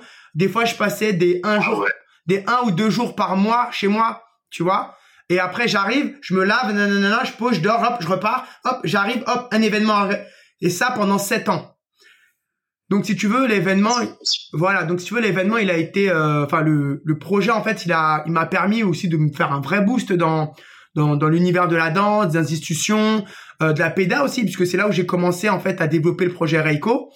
Euh, mais il m'a pris de la santé et à un moment donné, euh, burn-out. Et si tu veux, je me suis dit mais en fait, là concrètement, je suis dans un état où je suis en déséquilibre en fait vis-à-vis de moi. J'investis beaucoup d'énergie et de temps, je récupère pas autant déjà en en, en, en bienveillance, en, en trucs positifs, mais également en argent, tu vois, euh, parce que c'est l'amour du projet et, et je regrette pas du tout. Mais c'est vrai que du coup, moi, ce qui m'a manqué à un moment donné, c'est euh, bah, de me reconnecter à moi, tu vois. Et je pense qu'à l'extérieur, ça s'est aussi vu parce que un jour, il y a un mec d'un événement, euh, lors d'un événement que j'organise, il vient me voir, il me dit, euh, ouais Willy, euh, c'est chambé ce que tu fais, tes événements ils sont trop bien et tout, mais du coup, est-ce que tu, tu, danses aussi un peu à côté Est-ce que t'es danseur un peu ou comment ça Est-ce que je suis danseur? Oui, je suis danseur. En fait, ma carrière, j'ai une carrière de danseur et je suis encore danseur aujourd'hui. Ah d'accord, parce que vu qu'on te voit plus en mode organisateur événementiel, euh, on ne sait pas en fait si tu danses ou pas. Et en fait ça, ça veut dire beaucoup de choses. Ça veut dire en fait, mm. on te voit tellement pas beaucoup dans les salles d'entraînement, mais tu es tellement en tournée ou dans des répétitions ailleurs qu'en fait on a oublié que tu es un artiste aussi. On te voit surtout comme quelqu'un qui organise. Et ça, ça et ça c'est ce genre de de, de petits indicateurs qui te disent en fait ouais je suis arrivé à un stade où euh, je suis complètement déconnecté de mon corps pareil, tu vois, euh, j'ai perdu 10 kilos. Euh, tu perds l'envie de danser alors que c'est ta passion. Tu perds l'envie de tout. En fait, t'as t'as rien envie. Et le pire, c'est lorsqu'on te propose des événements dans des grands lieux culturels de Paris. Euh, plutôt que de t'en réjouir parce qu'on te dit on est intéressé et en plus de ça c'est des lieux qui peuvent accueillir 20 000 personnes et tout euh, nous on veut faire tout truc avec toi ben en fait j'en suis ressorti de là j'avais envie de pleurer puisque je me disais putain encore du travail. Tu vois? Donc donc t'arrives à un niveau de saturation tu dis ouais là euh, faut arrêter quoi faut arrêter. Pareil du coup ça a impacté ma mon, ma vie sentimentale où là c'était ça devenait bordélique aussi. Euh, vie sociale pareil. Et à un moment donné, tu dis, écoute, là, faut que je revienne à moi. La chose qui m'a manqué, c'est le corps. Et en fait, pour pouvoir dé, pour pouvoir moi me sortir de ça, il faut que je change mon paradigme. Et mon paradigme actuel, il, euh, euh, enfin, à, l'époque, en fait, il ne me permettait pas de donner cette même place que je donne à mon corps, parce que justement, j'étais dans ce pattern de, euh, ben, si je m'entraîne un peu et que je fais des tournées, etc. Ben pour moi, ça y est, je suis dans mon corps. Alors qu'en fait, pas du tout. Tu peux très bien être dans dans des choses dans des choses de schématiques sans pour cela être en conscience avec toi et sans pour cela sentir et comprendre ce qui se passe au fond de toi. Donc du coup, ça ça a été le début euh, de la conception de la philosophie Reiko. Donc euh, dans cette philosophie, le corps et le mouvement sont au cœur du développement personnel et artistique. Et euh, plus tu vas être connecté à ton corps, à tes sensations, etc., euh, mieux tu vas pouvoir développer le reste.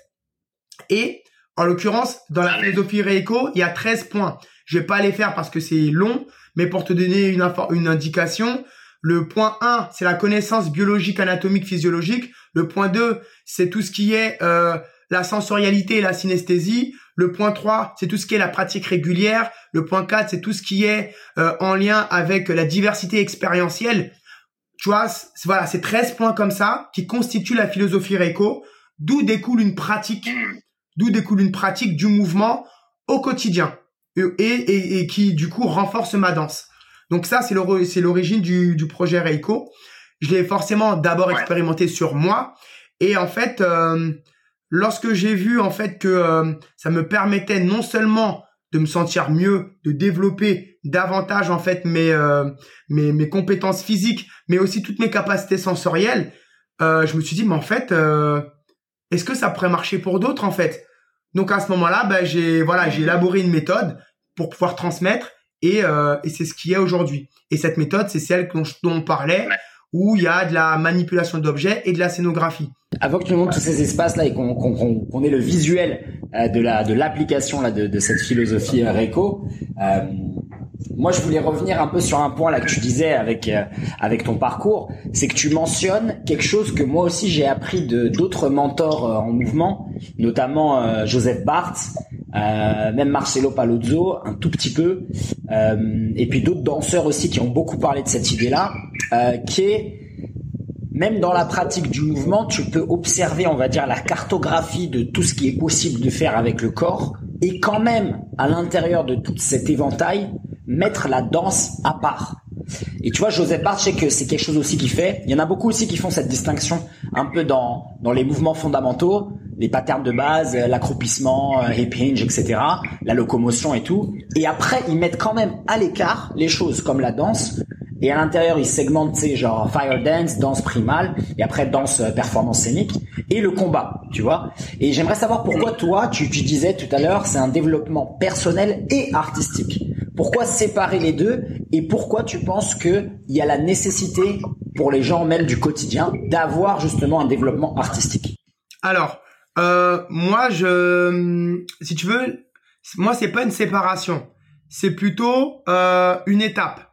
C'est-à-dire que j'aime bien utiliser le slogan que pour être à l'aise dans sa danse, il faut être à l'aise dans son mouvement. Pour être à l'aise dans son mouvement, il faut être à l'aise dans son corps. Donc, pour moi, c'est des étapes. C'est que déjà, si t'es pas connecté à ton corps, tu auras du mal à être connecté à ton mouvement. Donc déjà, connais-toi un petit peu. Et après, le corps peut te permettre de, le mouvement peut te permettre de, de connaître ton corps, la danse peut te permettre de connaître ton mouvement, connaître ton corps, tu vois. C'est pas, c'est pas euh, l'un derrière l'autre de manière chronologique. Mais moi, dans la logique que, que j'emploie, c'est il faut déjà que tu prennes conscience en fait que tu es un être mouvant, bougeant, pour ensuite utiliser le mouvement comme un support d'expression. Et euh, ensuite, une fois que tu es à l'aise avec le mouvement et avec le support d'expression, ben là pour moi tu es déjà dans une intention de danser. Et il suffit qu'après tu travailles avec le rythme et avec dans et avec le euh, avec peut-être une structuration euh, esthétique et technique mais en fait tu es déjà dans la danse en fait tu vois donc euh, pour moi si tu veux les personnes qui font la séparation de manière très nette qui disent il y a le mouvement il y a la danse ben je suis pas forcément d'accord avec eux dans le sens où pour moi c'est une continuité ce sont des étapes c'est pas un truc qui est séparé tu peux être dans le mouvement et tu t'arrêtes au mouvement. Aussi bien que tu peux t'entraîner à faire du combat, mais sans, sans jamais aller faire un match.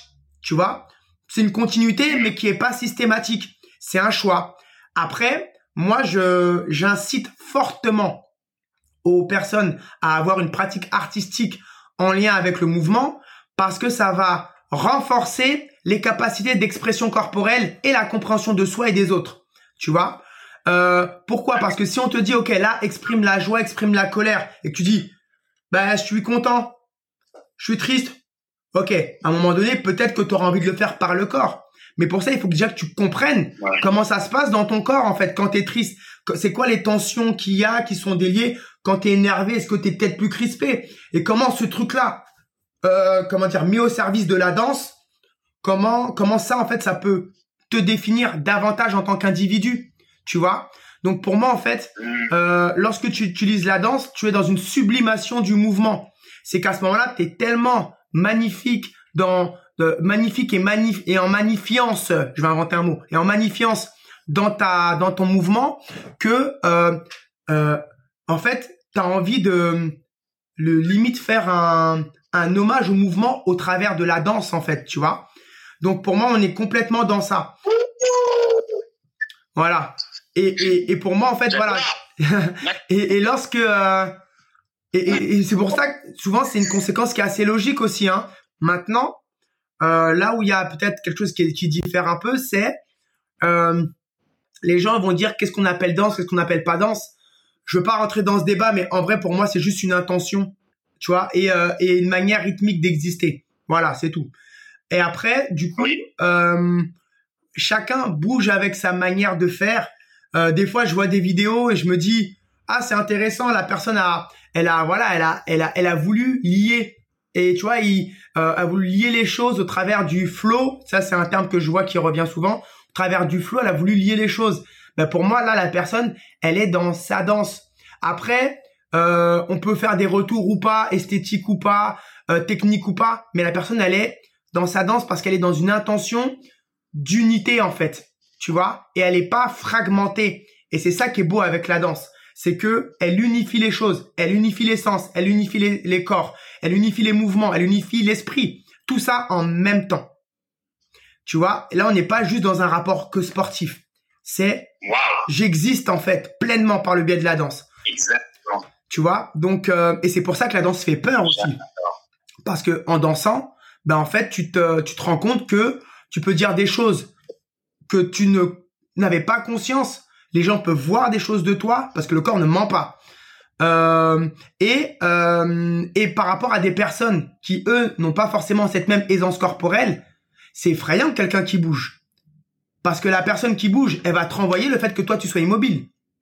Et si elle bouge, peut-être qu'en fait ça veut dire que toi, c'est-à-dire que si ça bouge dans son corps, vu qu'on est tous conscients que bouger dans son, enfin tous conscients que plus tu à l'aise dans ton corps, euh, que ça peut avoir un impact sur ton mind, ben tu te dis mais comment elle est réfléchie Peut-être elle est folle en fait.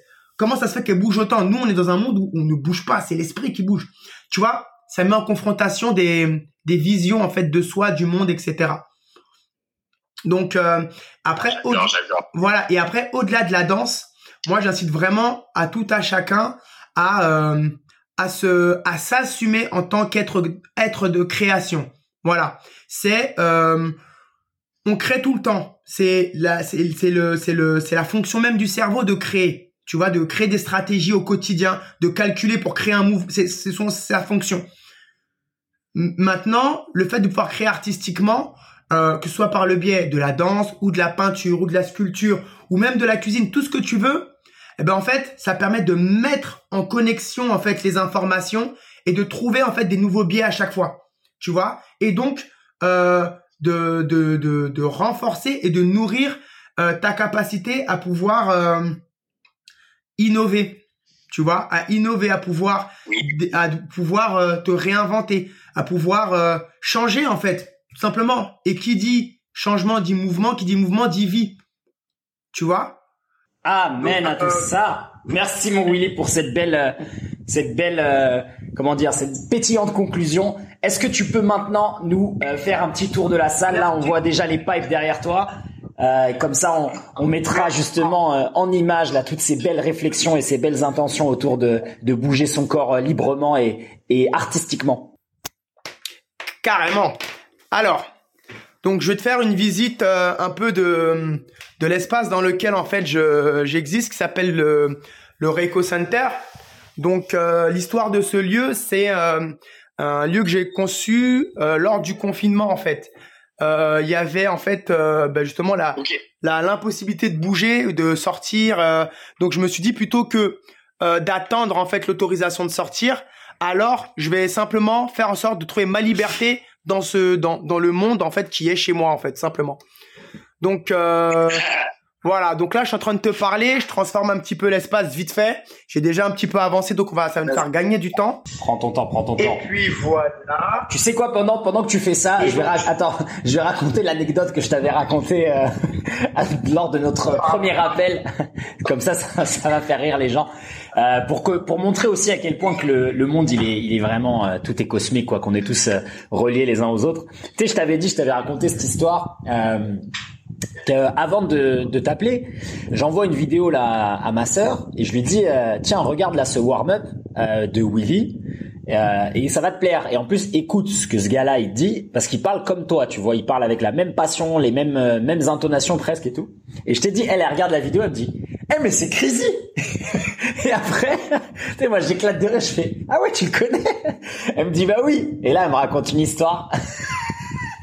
Pour ça que même si nous on s'est pas encore rencontrés physiquement, tu as été dans mon dans mon comment dire dans mes habitudes de rire depuis déjà euh, plus de 8 ans. Il y a 8 ans ma sœur elle me raconte une histoire, enfin il y a 7 8 ans, je sais plus euh, quand exactement où elle me dit elle rentre un soir et elle me dit euh, ah là j'étais à un cours de dancehall et là t'as le prof, il a sorti une phase T'as une meuf qui arrive en retard ou je sais pas quoi, et là tout le monde danse et tout, et là le prof il s'arrête, il la regarde, fait eh mais t'es qui toi?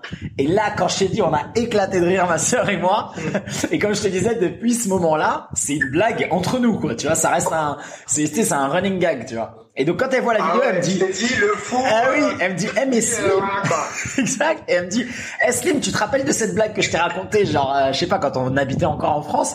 Et eh ben c'est ce gars-là. C'est Willy le prof de dancehall. J'ai fait mais non.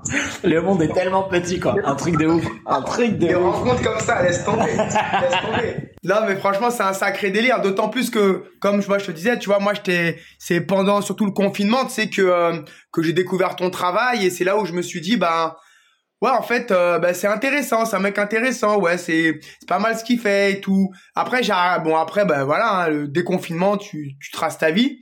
Et puis après, toi, t'es là, tu me recontactes euh, bah, pour euh, pouvoir justement participer à ce, ce podcast et je me suis dit, mais c'est un truc de ouf, quoi. C'est vraiment un truc de ouf comment le monde est petit. Parce que moi qui te regardais, là d'un coup c'est toi qui viens. Et puis ensuite il y a euh, ben justement euh, ta sœur qui m'envoie un message qui me dit ouais mais tu sais euh, Slim c'est mon frère et tout. Mais non laisse tomber. Non franchement c'est c'est magnifique. Franchement c'est vraiment vraiment magnifique quoi. Et alors du coup Reco Center, ready? Ok alors donc donc il y a plusieurs espaces. Donc le premier espace en question, c'est celui-ci. Donc en fait, on voit donc les fameuses pastilles que je te parlais au sol là qu'utilisaient les capoeiristes, euh, c'est ça. Euh, donc dans cet espace-là, ce qu'on peut voir, c'est que il y a une balle qui est suspendue, voilà, qui tourne, que tu peux mettre en mouvement, je veux dire. Et du coup, l'idée en fait, c'est de pouvoir circuler en fait euh, avec cette balle sans jamais perturber son flux, tu vois. Donc même en la, même quand tu la touches, si je la touche, boum, L'idée, c'est simplement d'utiliser en fait une manière de toucher la balle qui va simplement accompagner son flux plus que de la perturber. Voilà. Ensuite, tu as ce qu'il y a au sol. Donc les pastilles. Donc les pastilles euh, sont, en fait des endroits sur lesquels tu peux mettre tes appuis pour pouvoir circuler. Euh, mais les appuis, c'est pas uniquement les pieds, ça peut être les genoux, ça peut être les mains, ça peut être euh, la tête, ça peut être tout ce que tu veux. Et du coup, dans cet espace-là, euh, par exemple, hop, petite démo vite fait. Quand tu es là, je te dis, ok, comment boum, en mettant mes appuis à différents endroits, tac, je peux progressivement euh, développer en fait une manière d'exister dans le mouvement, sans pour cela en fait que euh, que ça nécessite un prérequis technique. Tu vois l'avantage pour les caporistas et les breakers, justement pour pour jouer au sol. Euh, alors je sais pas ce que tu as dit, ça ça. ça Ouais, je te disais non là justement la salle précédente avec les pastilles, tu vois quand même un certain avantage pour les gens qui euh, justement euh, ont cette pratique un peu du sol, les breakers, euh, les capolistas, qui peuvent justement jouer avec les acrobaties, le déplacement même animaux, euh, glisser un peu sur le sol, tu vois, il y a ça développe aussi cette comme tu disais, ce qui manque bien souvent dans les formes d'entraînement traditionnelles, c'est le travail Exactement. sur la fluidité, sur les transitions.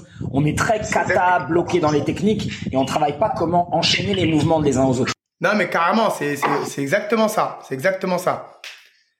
Et du coup, donc là, il y a une autre salle qui est la salle avec euh, avec un ce que j'appelle un module en fait. Donc c'est un c'est un cube. Il fait 2 mètres par 2 par 2 et à l'intérieur c'est de l'acier. C'est du dur. Et euh, et voilà. Et l'idée en fait dans cet espace, l'idée dans cet espace, c'est justement d'y circuler de différentes manières. Donc euh, je remets le je repose la caméra. Attends. Tac, faire une petite démonstration aussi. Hop. Ok, bon, on va, être là. Donc, dans cet espace-là, c'est de te dire, ok. Donc là, il y, a des, barreaux. Donc, comment je fais pour pouvoir ou travailler avec les bras de manière à ce qu'en fait, tu sois toujours en, en position de trouver des solutions? Donc, tu passes au-dessus, en dessous, toujours dans quelque chose de très fluide, tu vois? Tu peux également monter dessus carrément. Tu peux monter dessus, circuler à l'intérieur, tu vois, hop, avoir euh, une circulation à 360 degrés, tu vois, vraiment te dire, ok, là j'existe dans le mouvement et j'existe de manière pleine, tu vois. Trouver des stratégies pour pouvoir y circuler, tu vois. Et utiliser en fait partie de ton corps comme étant des, des appuis potentiels. Bien évidemment, tu peux également faire ça les yeux fermés. C'est quelque chose qui va justement décupler en fait la confiance que tu as dans ton corps déjà, ta radiesthésie, donc ta capacité à, à sentir l'espace autour de toi, et également, euh, en fait, la, ta, comment dire, bah, ta capacité à pouvoir te, te repérer en fait, même sans avoir le sens de la vue, tu vois.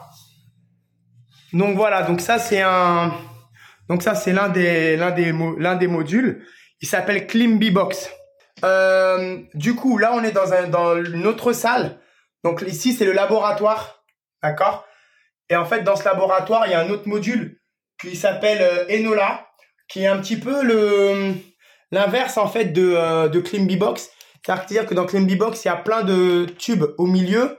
Dans Enola il y en a pas. Donc, euh, donc voilà, donc l'idée d'Enola, c'est de pouvoir euh, euh, justement utiliser ces appuis avec des barres à l'extérieur, tu vois, pour pouvoir générer du mouvement. Donc là, hop, je m'accroche ici, je m'accroche là, tic, paf. Et voilà, j'essaye encore une fois de développer une danse à 360 degrés Ouais, il y a, aussi le sens du danger, il y a le vide, tu travailles sur ces peurs-là, il y a la poigne que tu développes. Ouais, carrément, carrément. Donc euh, il y a un peu tout ça. Et puis après, il y a un dernier espace qui est euh, un espace aussi qui est polyvalent, comme euh, tout ce qui est ici en fait. Donc je te le montre en deux versions. La première version, c'est celle-ci. Donc là, c'est un espace de voilà, c'est un espace de travail euh, où voilà, les gens peuvent venir. Euh, on peut tenir à 8 dans cet espace-là. Euh, et voilà, on y a des activités, des échauffements, des entraînements, etc. Maintenant, cet espace-là peut se transformer pour donner lieu à autre chose. Mais avant de se transformer, faut que je te montre un module que tu n'as pas vu. Donc le module en question, il s'appelle Abiancy et et et et, et c'est un module où je suis suspendu à un harnais en fait. Tac. Vu que la dernière fois on l'avait pas fait, donc là on va le faire et on va bien le faire. Donc pour te montrer un peu la structure, voilà. Donc tu vois, j'ai installé ça en fait dans le dans, dans cet espace là, une espèce d'arche en, en, en acier en fait. Voilà, avec des lumières, trucs comme ça. Et avec Abby Ansi, on va se suspendre. Je vois que le temps tourne, hein, ça va être rapide, mais au moins que tu puisses le voir. Comme ça, je te choque aussi pour les petites questions euh, rapid fire de la fin. D'accord, ok. Hop, donc là, il y a une corde que j'ai suspendue. Je suis équipé d'un harnais. Hop, je me suspends au harnais. Et ça y est. Attends, je sais pas si on voit bien avec la caméra. Du coup, je suis emmerdé parce qu'il y a le harnais qui me tient. comme ça. Ah, putain, il y a le harnais qui me tient. Il est tout en mouvement. Donc là, tu vois, hop, je suis au harnais. On va perdre le bon Willy. Et voilà, donc du coup, voilà, quand je suis chez moi, ça me permet également de développer d'autres manières d'exister avec le mouvement, tu vois. Donc voilà, il y a ça. Et enfin, le dernier espace, je vais te le créer en direct en tirant deux, trois rideaux. T'inquiète pas, ça va être rapide, mon gars. T'inquiète pas. Voilà.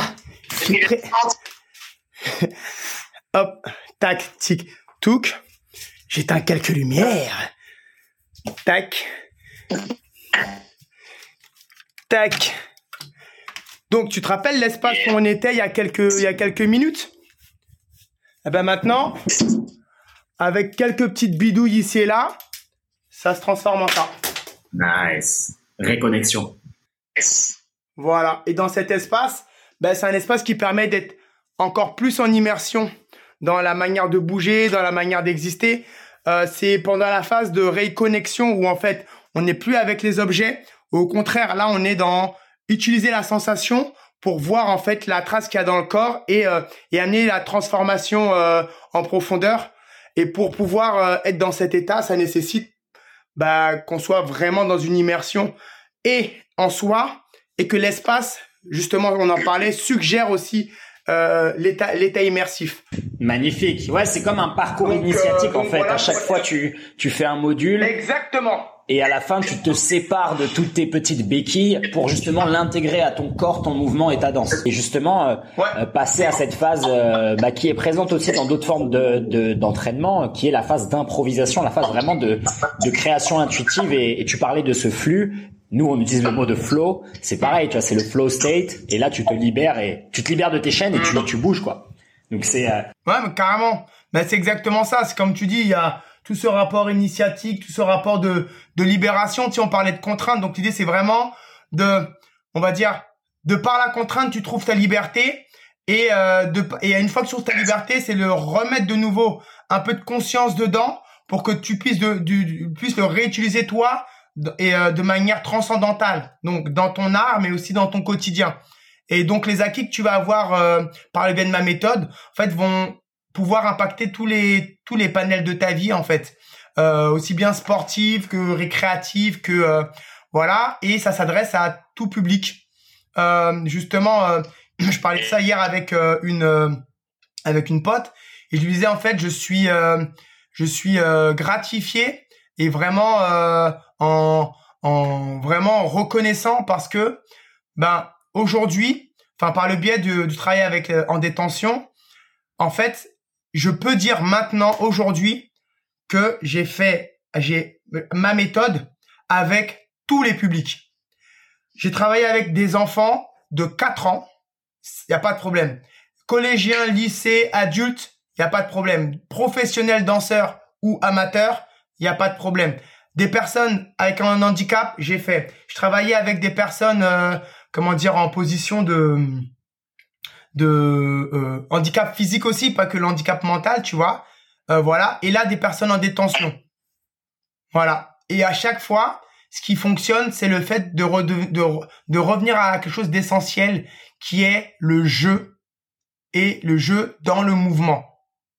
Et à partir de là, on joue au mouvement.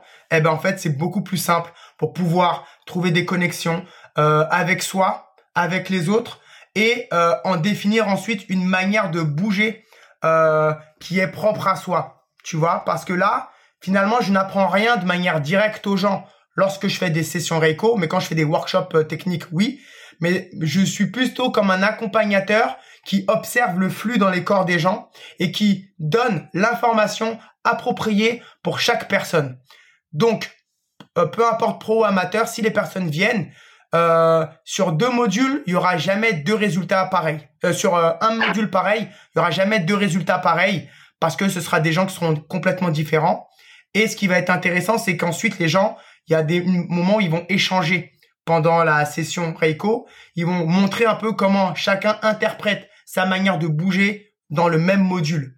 Donc finalement, ils s'enrichissent mutuellement aussi. Exactement. Ça fait une, une connexion. Donc voilà, donc ça c'est euh, voilà, ça c'est le c'est la méthode. Eh ben écoute, magnifique. Est-ce que je t'emmène dans la dernière phase, euh, mon Willy? On se fait ça méga rapidement, en 5 minutes. Comme ça, je te, je te fais pas trop euh, tarder pour ton prochain rendez-vous. Je sais que tu es très très busy. Les trois questions en rapid fire. Euh, tu réponds. Euh, ok. Ok? Pleine balle. C'est parti. Première question. si tu n'avais qu'un seul livre à offrir, quel serait ce livre et pourquoi? Alors, euh, donc je, ça coupe un mot sur deux. Là, j'ai entendu le mot livre, donc je suppose que tu veux savoir les livres que je lis. Voilà. Alors, les livres que je recommande, euh, je sais plus s'il faut en dire un ou plusieurs, mais bon, là en l'occurrence, je suis sur plein de livres. Donc, il y a euh, euh, un livre en fait écrit par le psychologue euh, qui s'appelle euh, les les intelligences multiples. voilà, donc un psychologue américain j'ai oublié le nom alors que je l'avais il, il, y a quelques minutes. Bref. Donc les intelligences multiples. Donc lui, je le recommande parce qu'il permet en fait d'avoir plusieurs, euh, euh, une grille de lecture sur les multiples façons d'utiliser ces intelligences euh, et que l'intelligence c'est pas juste un truc défini, c'est euh, une multitude de stratégies que le corps peut utiliser, euh, que l'esprit peut utiliser pour pouvoir justement trouver des solutions. Donc c'est rassurant parce que ça permet de se dire ok ben Peut-être que moi, je suis plus à l'aise dans tout ce qui est intelligence kinesthésique. Euh, mais euh, c'est pas parce que je suis nul en maths que je suis bête. Peut-être que l'intelligence arithmétique est quelque chose qui ne me correspond peut-être moins. Peut-être que je suis plus dans le corps, peut-être plus dans la géographie. Enfin voilà. Donc c'est intéressant. Ensuite, il y a le livre, il y a des je suis en ce moment, euh, notamment le livre de George Orwell, George Orwell 1984 euh, où en fait bah, il parle en fait de la du, du, système en fait de comment en fait le système conditionne les personnes pour pouvoir euh, bah, arriver en fait à certaines situations euh, euh particulières tu vois. Donc euh, George Orwell c'est aussi lui qui a écrit euh, le meilleur des mondes il me semble. Donc il y a lui. Ensuite il y a hum, comment dire il y a Rousseau aussi. En ce moment je suis en train de de, de, de, de, lire en fait des choses où Rousseau parle de euh, comment on appelle ça? Je, attends, il faut du désir en fait. Il parle du désir euh, au travers du livre qui s'appelle euh, les nouvelles de la euh, le, récit de la nouvelle Héloïse ou un truc comme ça où il parle en fait de comment en fait on fait la distinction entre plaisir et désir où l'un est, est, amené dans quelque chose de très de très de l'ordre de la pulsion de, de, de vie euh, mais qui a une satisfaction à court terme et dans le plaisir en fait qui est la conséquence de de de, de l'un et qui fait que lorsqu'on est en proie au désir en permanence, en fait, on est indirectement condamné à être toujours dans un manque parce qu'on veut à chaque fois combler, combler, combler, combler, alors que le bonheur n'est, euh, alors que le, il dit que le désir, que le bonheur serait peut-être le fait de ne pas avoir de désir. Ça, voilà. Après, on en discute ou pas, mais voilà, c'est, je suis un peu sur ça en ce moment. Et aussi Carl Jung, le dernier c'est Carl Jung, où il parle des ombres et il parle des ombres en fait qu'on a en, en nous qui peuvent représenter un peu le l'inconscient et le et en fait toutes les choses que l'on cache ou que l'on dont on n'a pas conscience, mais également le potentiel en fait dont on n'a pas conscience et qui sont également dans cette part d'ombre qu'on a. Donc il invite à une exploration euh, personnelle euh, au travers de ce livre-là. Deuxième question, ton message à l'humanité avant ton départ physique alors, euh, donc comme je dis, ça coupe un mot sur deux. Donc euh, j'ai entendu message, donc je vais dire le message. Donc le message, donc le message, c'est, euh, ben en fait, assumez votre propre folie en fait. Assumez, assumez-vous pleinement, de manière bienveillante, positive, et pour vous et pour les autres. Soyez généreux et puis surtout bougez, existez pleinement dans le mouvement parce que c'est la source primaire en fait de notre euh, de notre vitalité. Troisième question, routine matinale parfaite. Ok, routine. Ok. Alors, routine idéale. Donc le matin, euh, méditation. Ensuite, je pars faire un tour pour pouvoir euh, apprécier le soleil qui se lève, l'énergie du matin. Je rentre un peu de en forme, remise en forme, pompe abdos, gainage, trucs comme ça. Ensuite, euh, bah après, je, je, je, je, mange. Ça peut être pas mal de manger aussi. Euh, voilà. Et puis, je danse. Je danse, je danse. Ça peut être directement après ou quelques heures après. Mais dans tous les cas, il faut que je danse et que je, et que je bouge. Donc, euh, ou par le biais de mes objets ou par le biais de, de mon travail de, d'artiste du mouvement. Pour celles et ceux qui ont apprécié notre échange, quel est le meilleur moyen de te contacter? Alors, j'ai entendu le meilleur moyen donc je suppose que c'est pour se rencontrer. Alors, euh, donc le meilleur moyen, le meilleur moyen, je te dirais que euh, donc euh, les réseaux sociaux, Facebook, Instagram, euh, voilà. J'ai un site internet aussi, donc reiko.com. mais voilà, la plupart du temps, je suis je suis plus réactif sur les réseaux sociaux parce que je fais plein de trucs à, à côté, donc je suis pas toujours sur mes mails. et aussi, ben, la vie en fait, c'est-à-dire que je suis quelqu'un d'assez euh, simple. Enfin, je sais que j'ai ma complexité, mais dans la rencontre, je suis assez simple. Tu veux me voir, tu viens me voir, c'est tout. Ou si tu me vois quelque part, viens, il n'y a pas de problème. On va discuter, on va échanger. Euh, on, peut même échanger numéro, on s'appelle. J'ai vraiment pas de problème avec ça. Euh, en tout cas, je me sens assez en ancrage et en paix avec moi pour pouvoir me dire bah, que oui, on peut, on peut, on peut se connecter en fait sans pour cela que je j'y vois un, un danger ou dans tous les cas, s'il y en a un, je saurais me, je saurais me, me préserver, tu vois. Mais je suis assez simple. Rencontrons-nous, euh, échangeons, euh, peut-être à ce moment-là, créons en fait un espace privilégié pour pouvoir euh, échanger dans le mouvement également. Euh, ça, j'aime beaucoup faire ça aussi. Euh, mais voilà, je suis, je suis assez, je suis assez euh, disponible en termes de, de rencontres, on va dire. De rencontres, on va dire. Magnifique. Eh ben, écoute, sur ces belles paroles, je te remercie, mon Willy. Est-ce que tu as des dernières paroles? Merci pour tes paroles. Est-ce que j'ai une dernière parole? Euh... Yes. Ok. Euh... euh... Ben voilà, ben comme je te disais, euh, euh, ma dernière parole, eh ben elle est pour les personnes qui nous écoutent, mais elle est également pour toi. Euh, merci pour ta générosité, merci pour tout ce que tu fais, parce qu'on sait que c'est pas simple. Ces gens qui organisent et qui gèrent des communautés, ça, on sait que c'est pas simple, c'est beaucoup de boulot, c'est beaucoup de temps et d'investissement. Donc euh, merci pour tout ça, parce que par ce biais, tu permets le rencontre entre les gens, tu permets euh, aux personnes de pouvoir aller plus loin en fait dans ce qu'ils sont, dans ce qu'ils sont avec les autres. Euh, donc voilà, tu as, as toute ma gratitude pour ça, toute ma reconnaissance. Et, euh, et pour ceux, bah, en fait, euh, voilà, qui suivent, qui écoutent le, le, le, podcast et, et qui sont aussi dans cette dimension d'ouverture, bah, j'ai envie de dire, euh, puisse bien cette recherche dans le mouvement vous faire. La phrase a été bizarre, mais on s'est compris. Amen. Voilà. Merci à toi, mon Willy, et merci à toutes celles et ceux qui nous ont écoutés jusque-là. Euh, gratitude, abondance et bienveillance. À, bah, à très vite. Yes.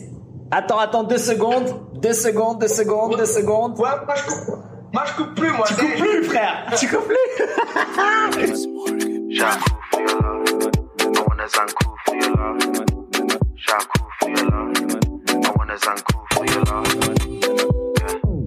Oui, les movers, une bien belle conversation cosmique comme à notre habitude. Merci encore d'avoir suivi cet épisode jusque-là.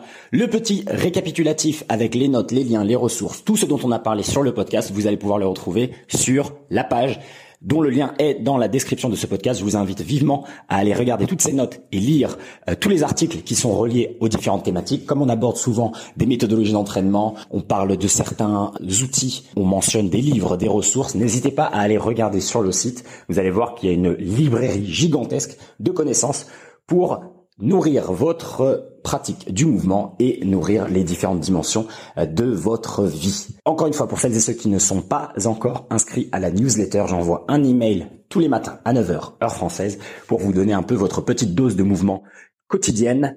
On parle de préparation physique, de mobilité, de mouvement, mais également de spiritualité, de voyage, développement personnel. J'en profite également pour partager un peu ce que je vis ici en Thaïlande et les différentes rencontres que j'ai. Bref, il y a toujours un tas d'outils à récupérer, des livres que je mentionne, des techniques euh, dont on parle, et puis c'est un moyen évidemment d'échanger avec vous et de discuter. Je demande souvent votre opinion sur certaines thématiques ou euh, sur la manière dont vous entraînez ou quelles sont les blessures, les douleurs, les choses qui vous empêchent d'avancer, et euh, je les traite par email. Pour celles et qui ne sont pas encore inscrits à la formation gratuite routine de mobilité, 21 exercices pour 15 minutes tous les matins pour déverrouiller ton corps, retirer les douleurs, les raideurs, commencer la journée souple, léger, en connexion avec ton corps, en étant présent. Donc n'hésitez pas à récupérer cette routine de mobilité entièrement gratuite sur le site. Pour conclure, ce podcast est entièrement gratuit. Deux heures de conversation par invité. Les invités, évidemment, partagent de leur temps.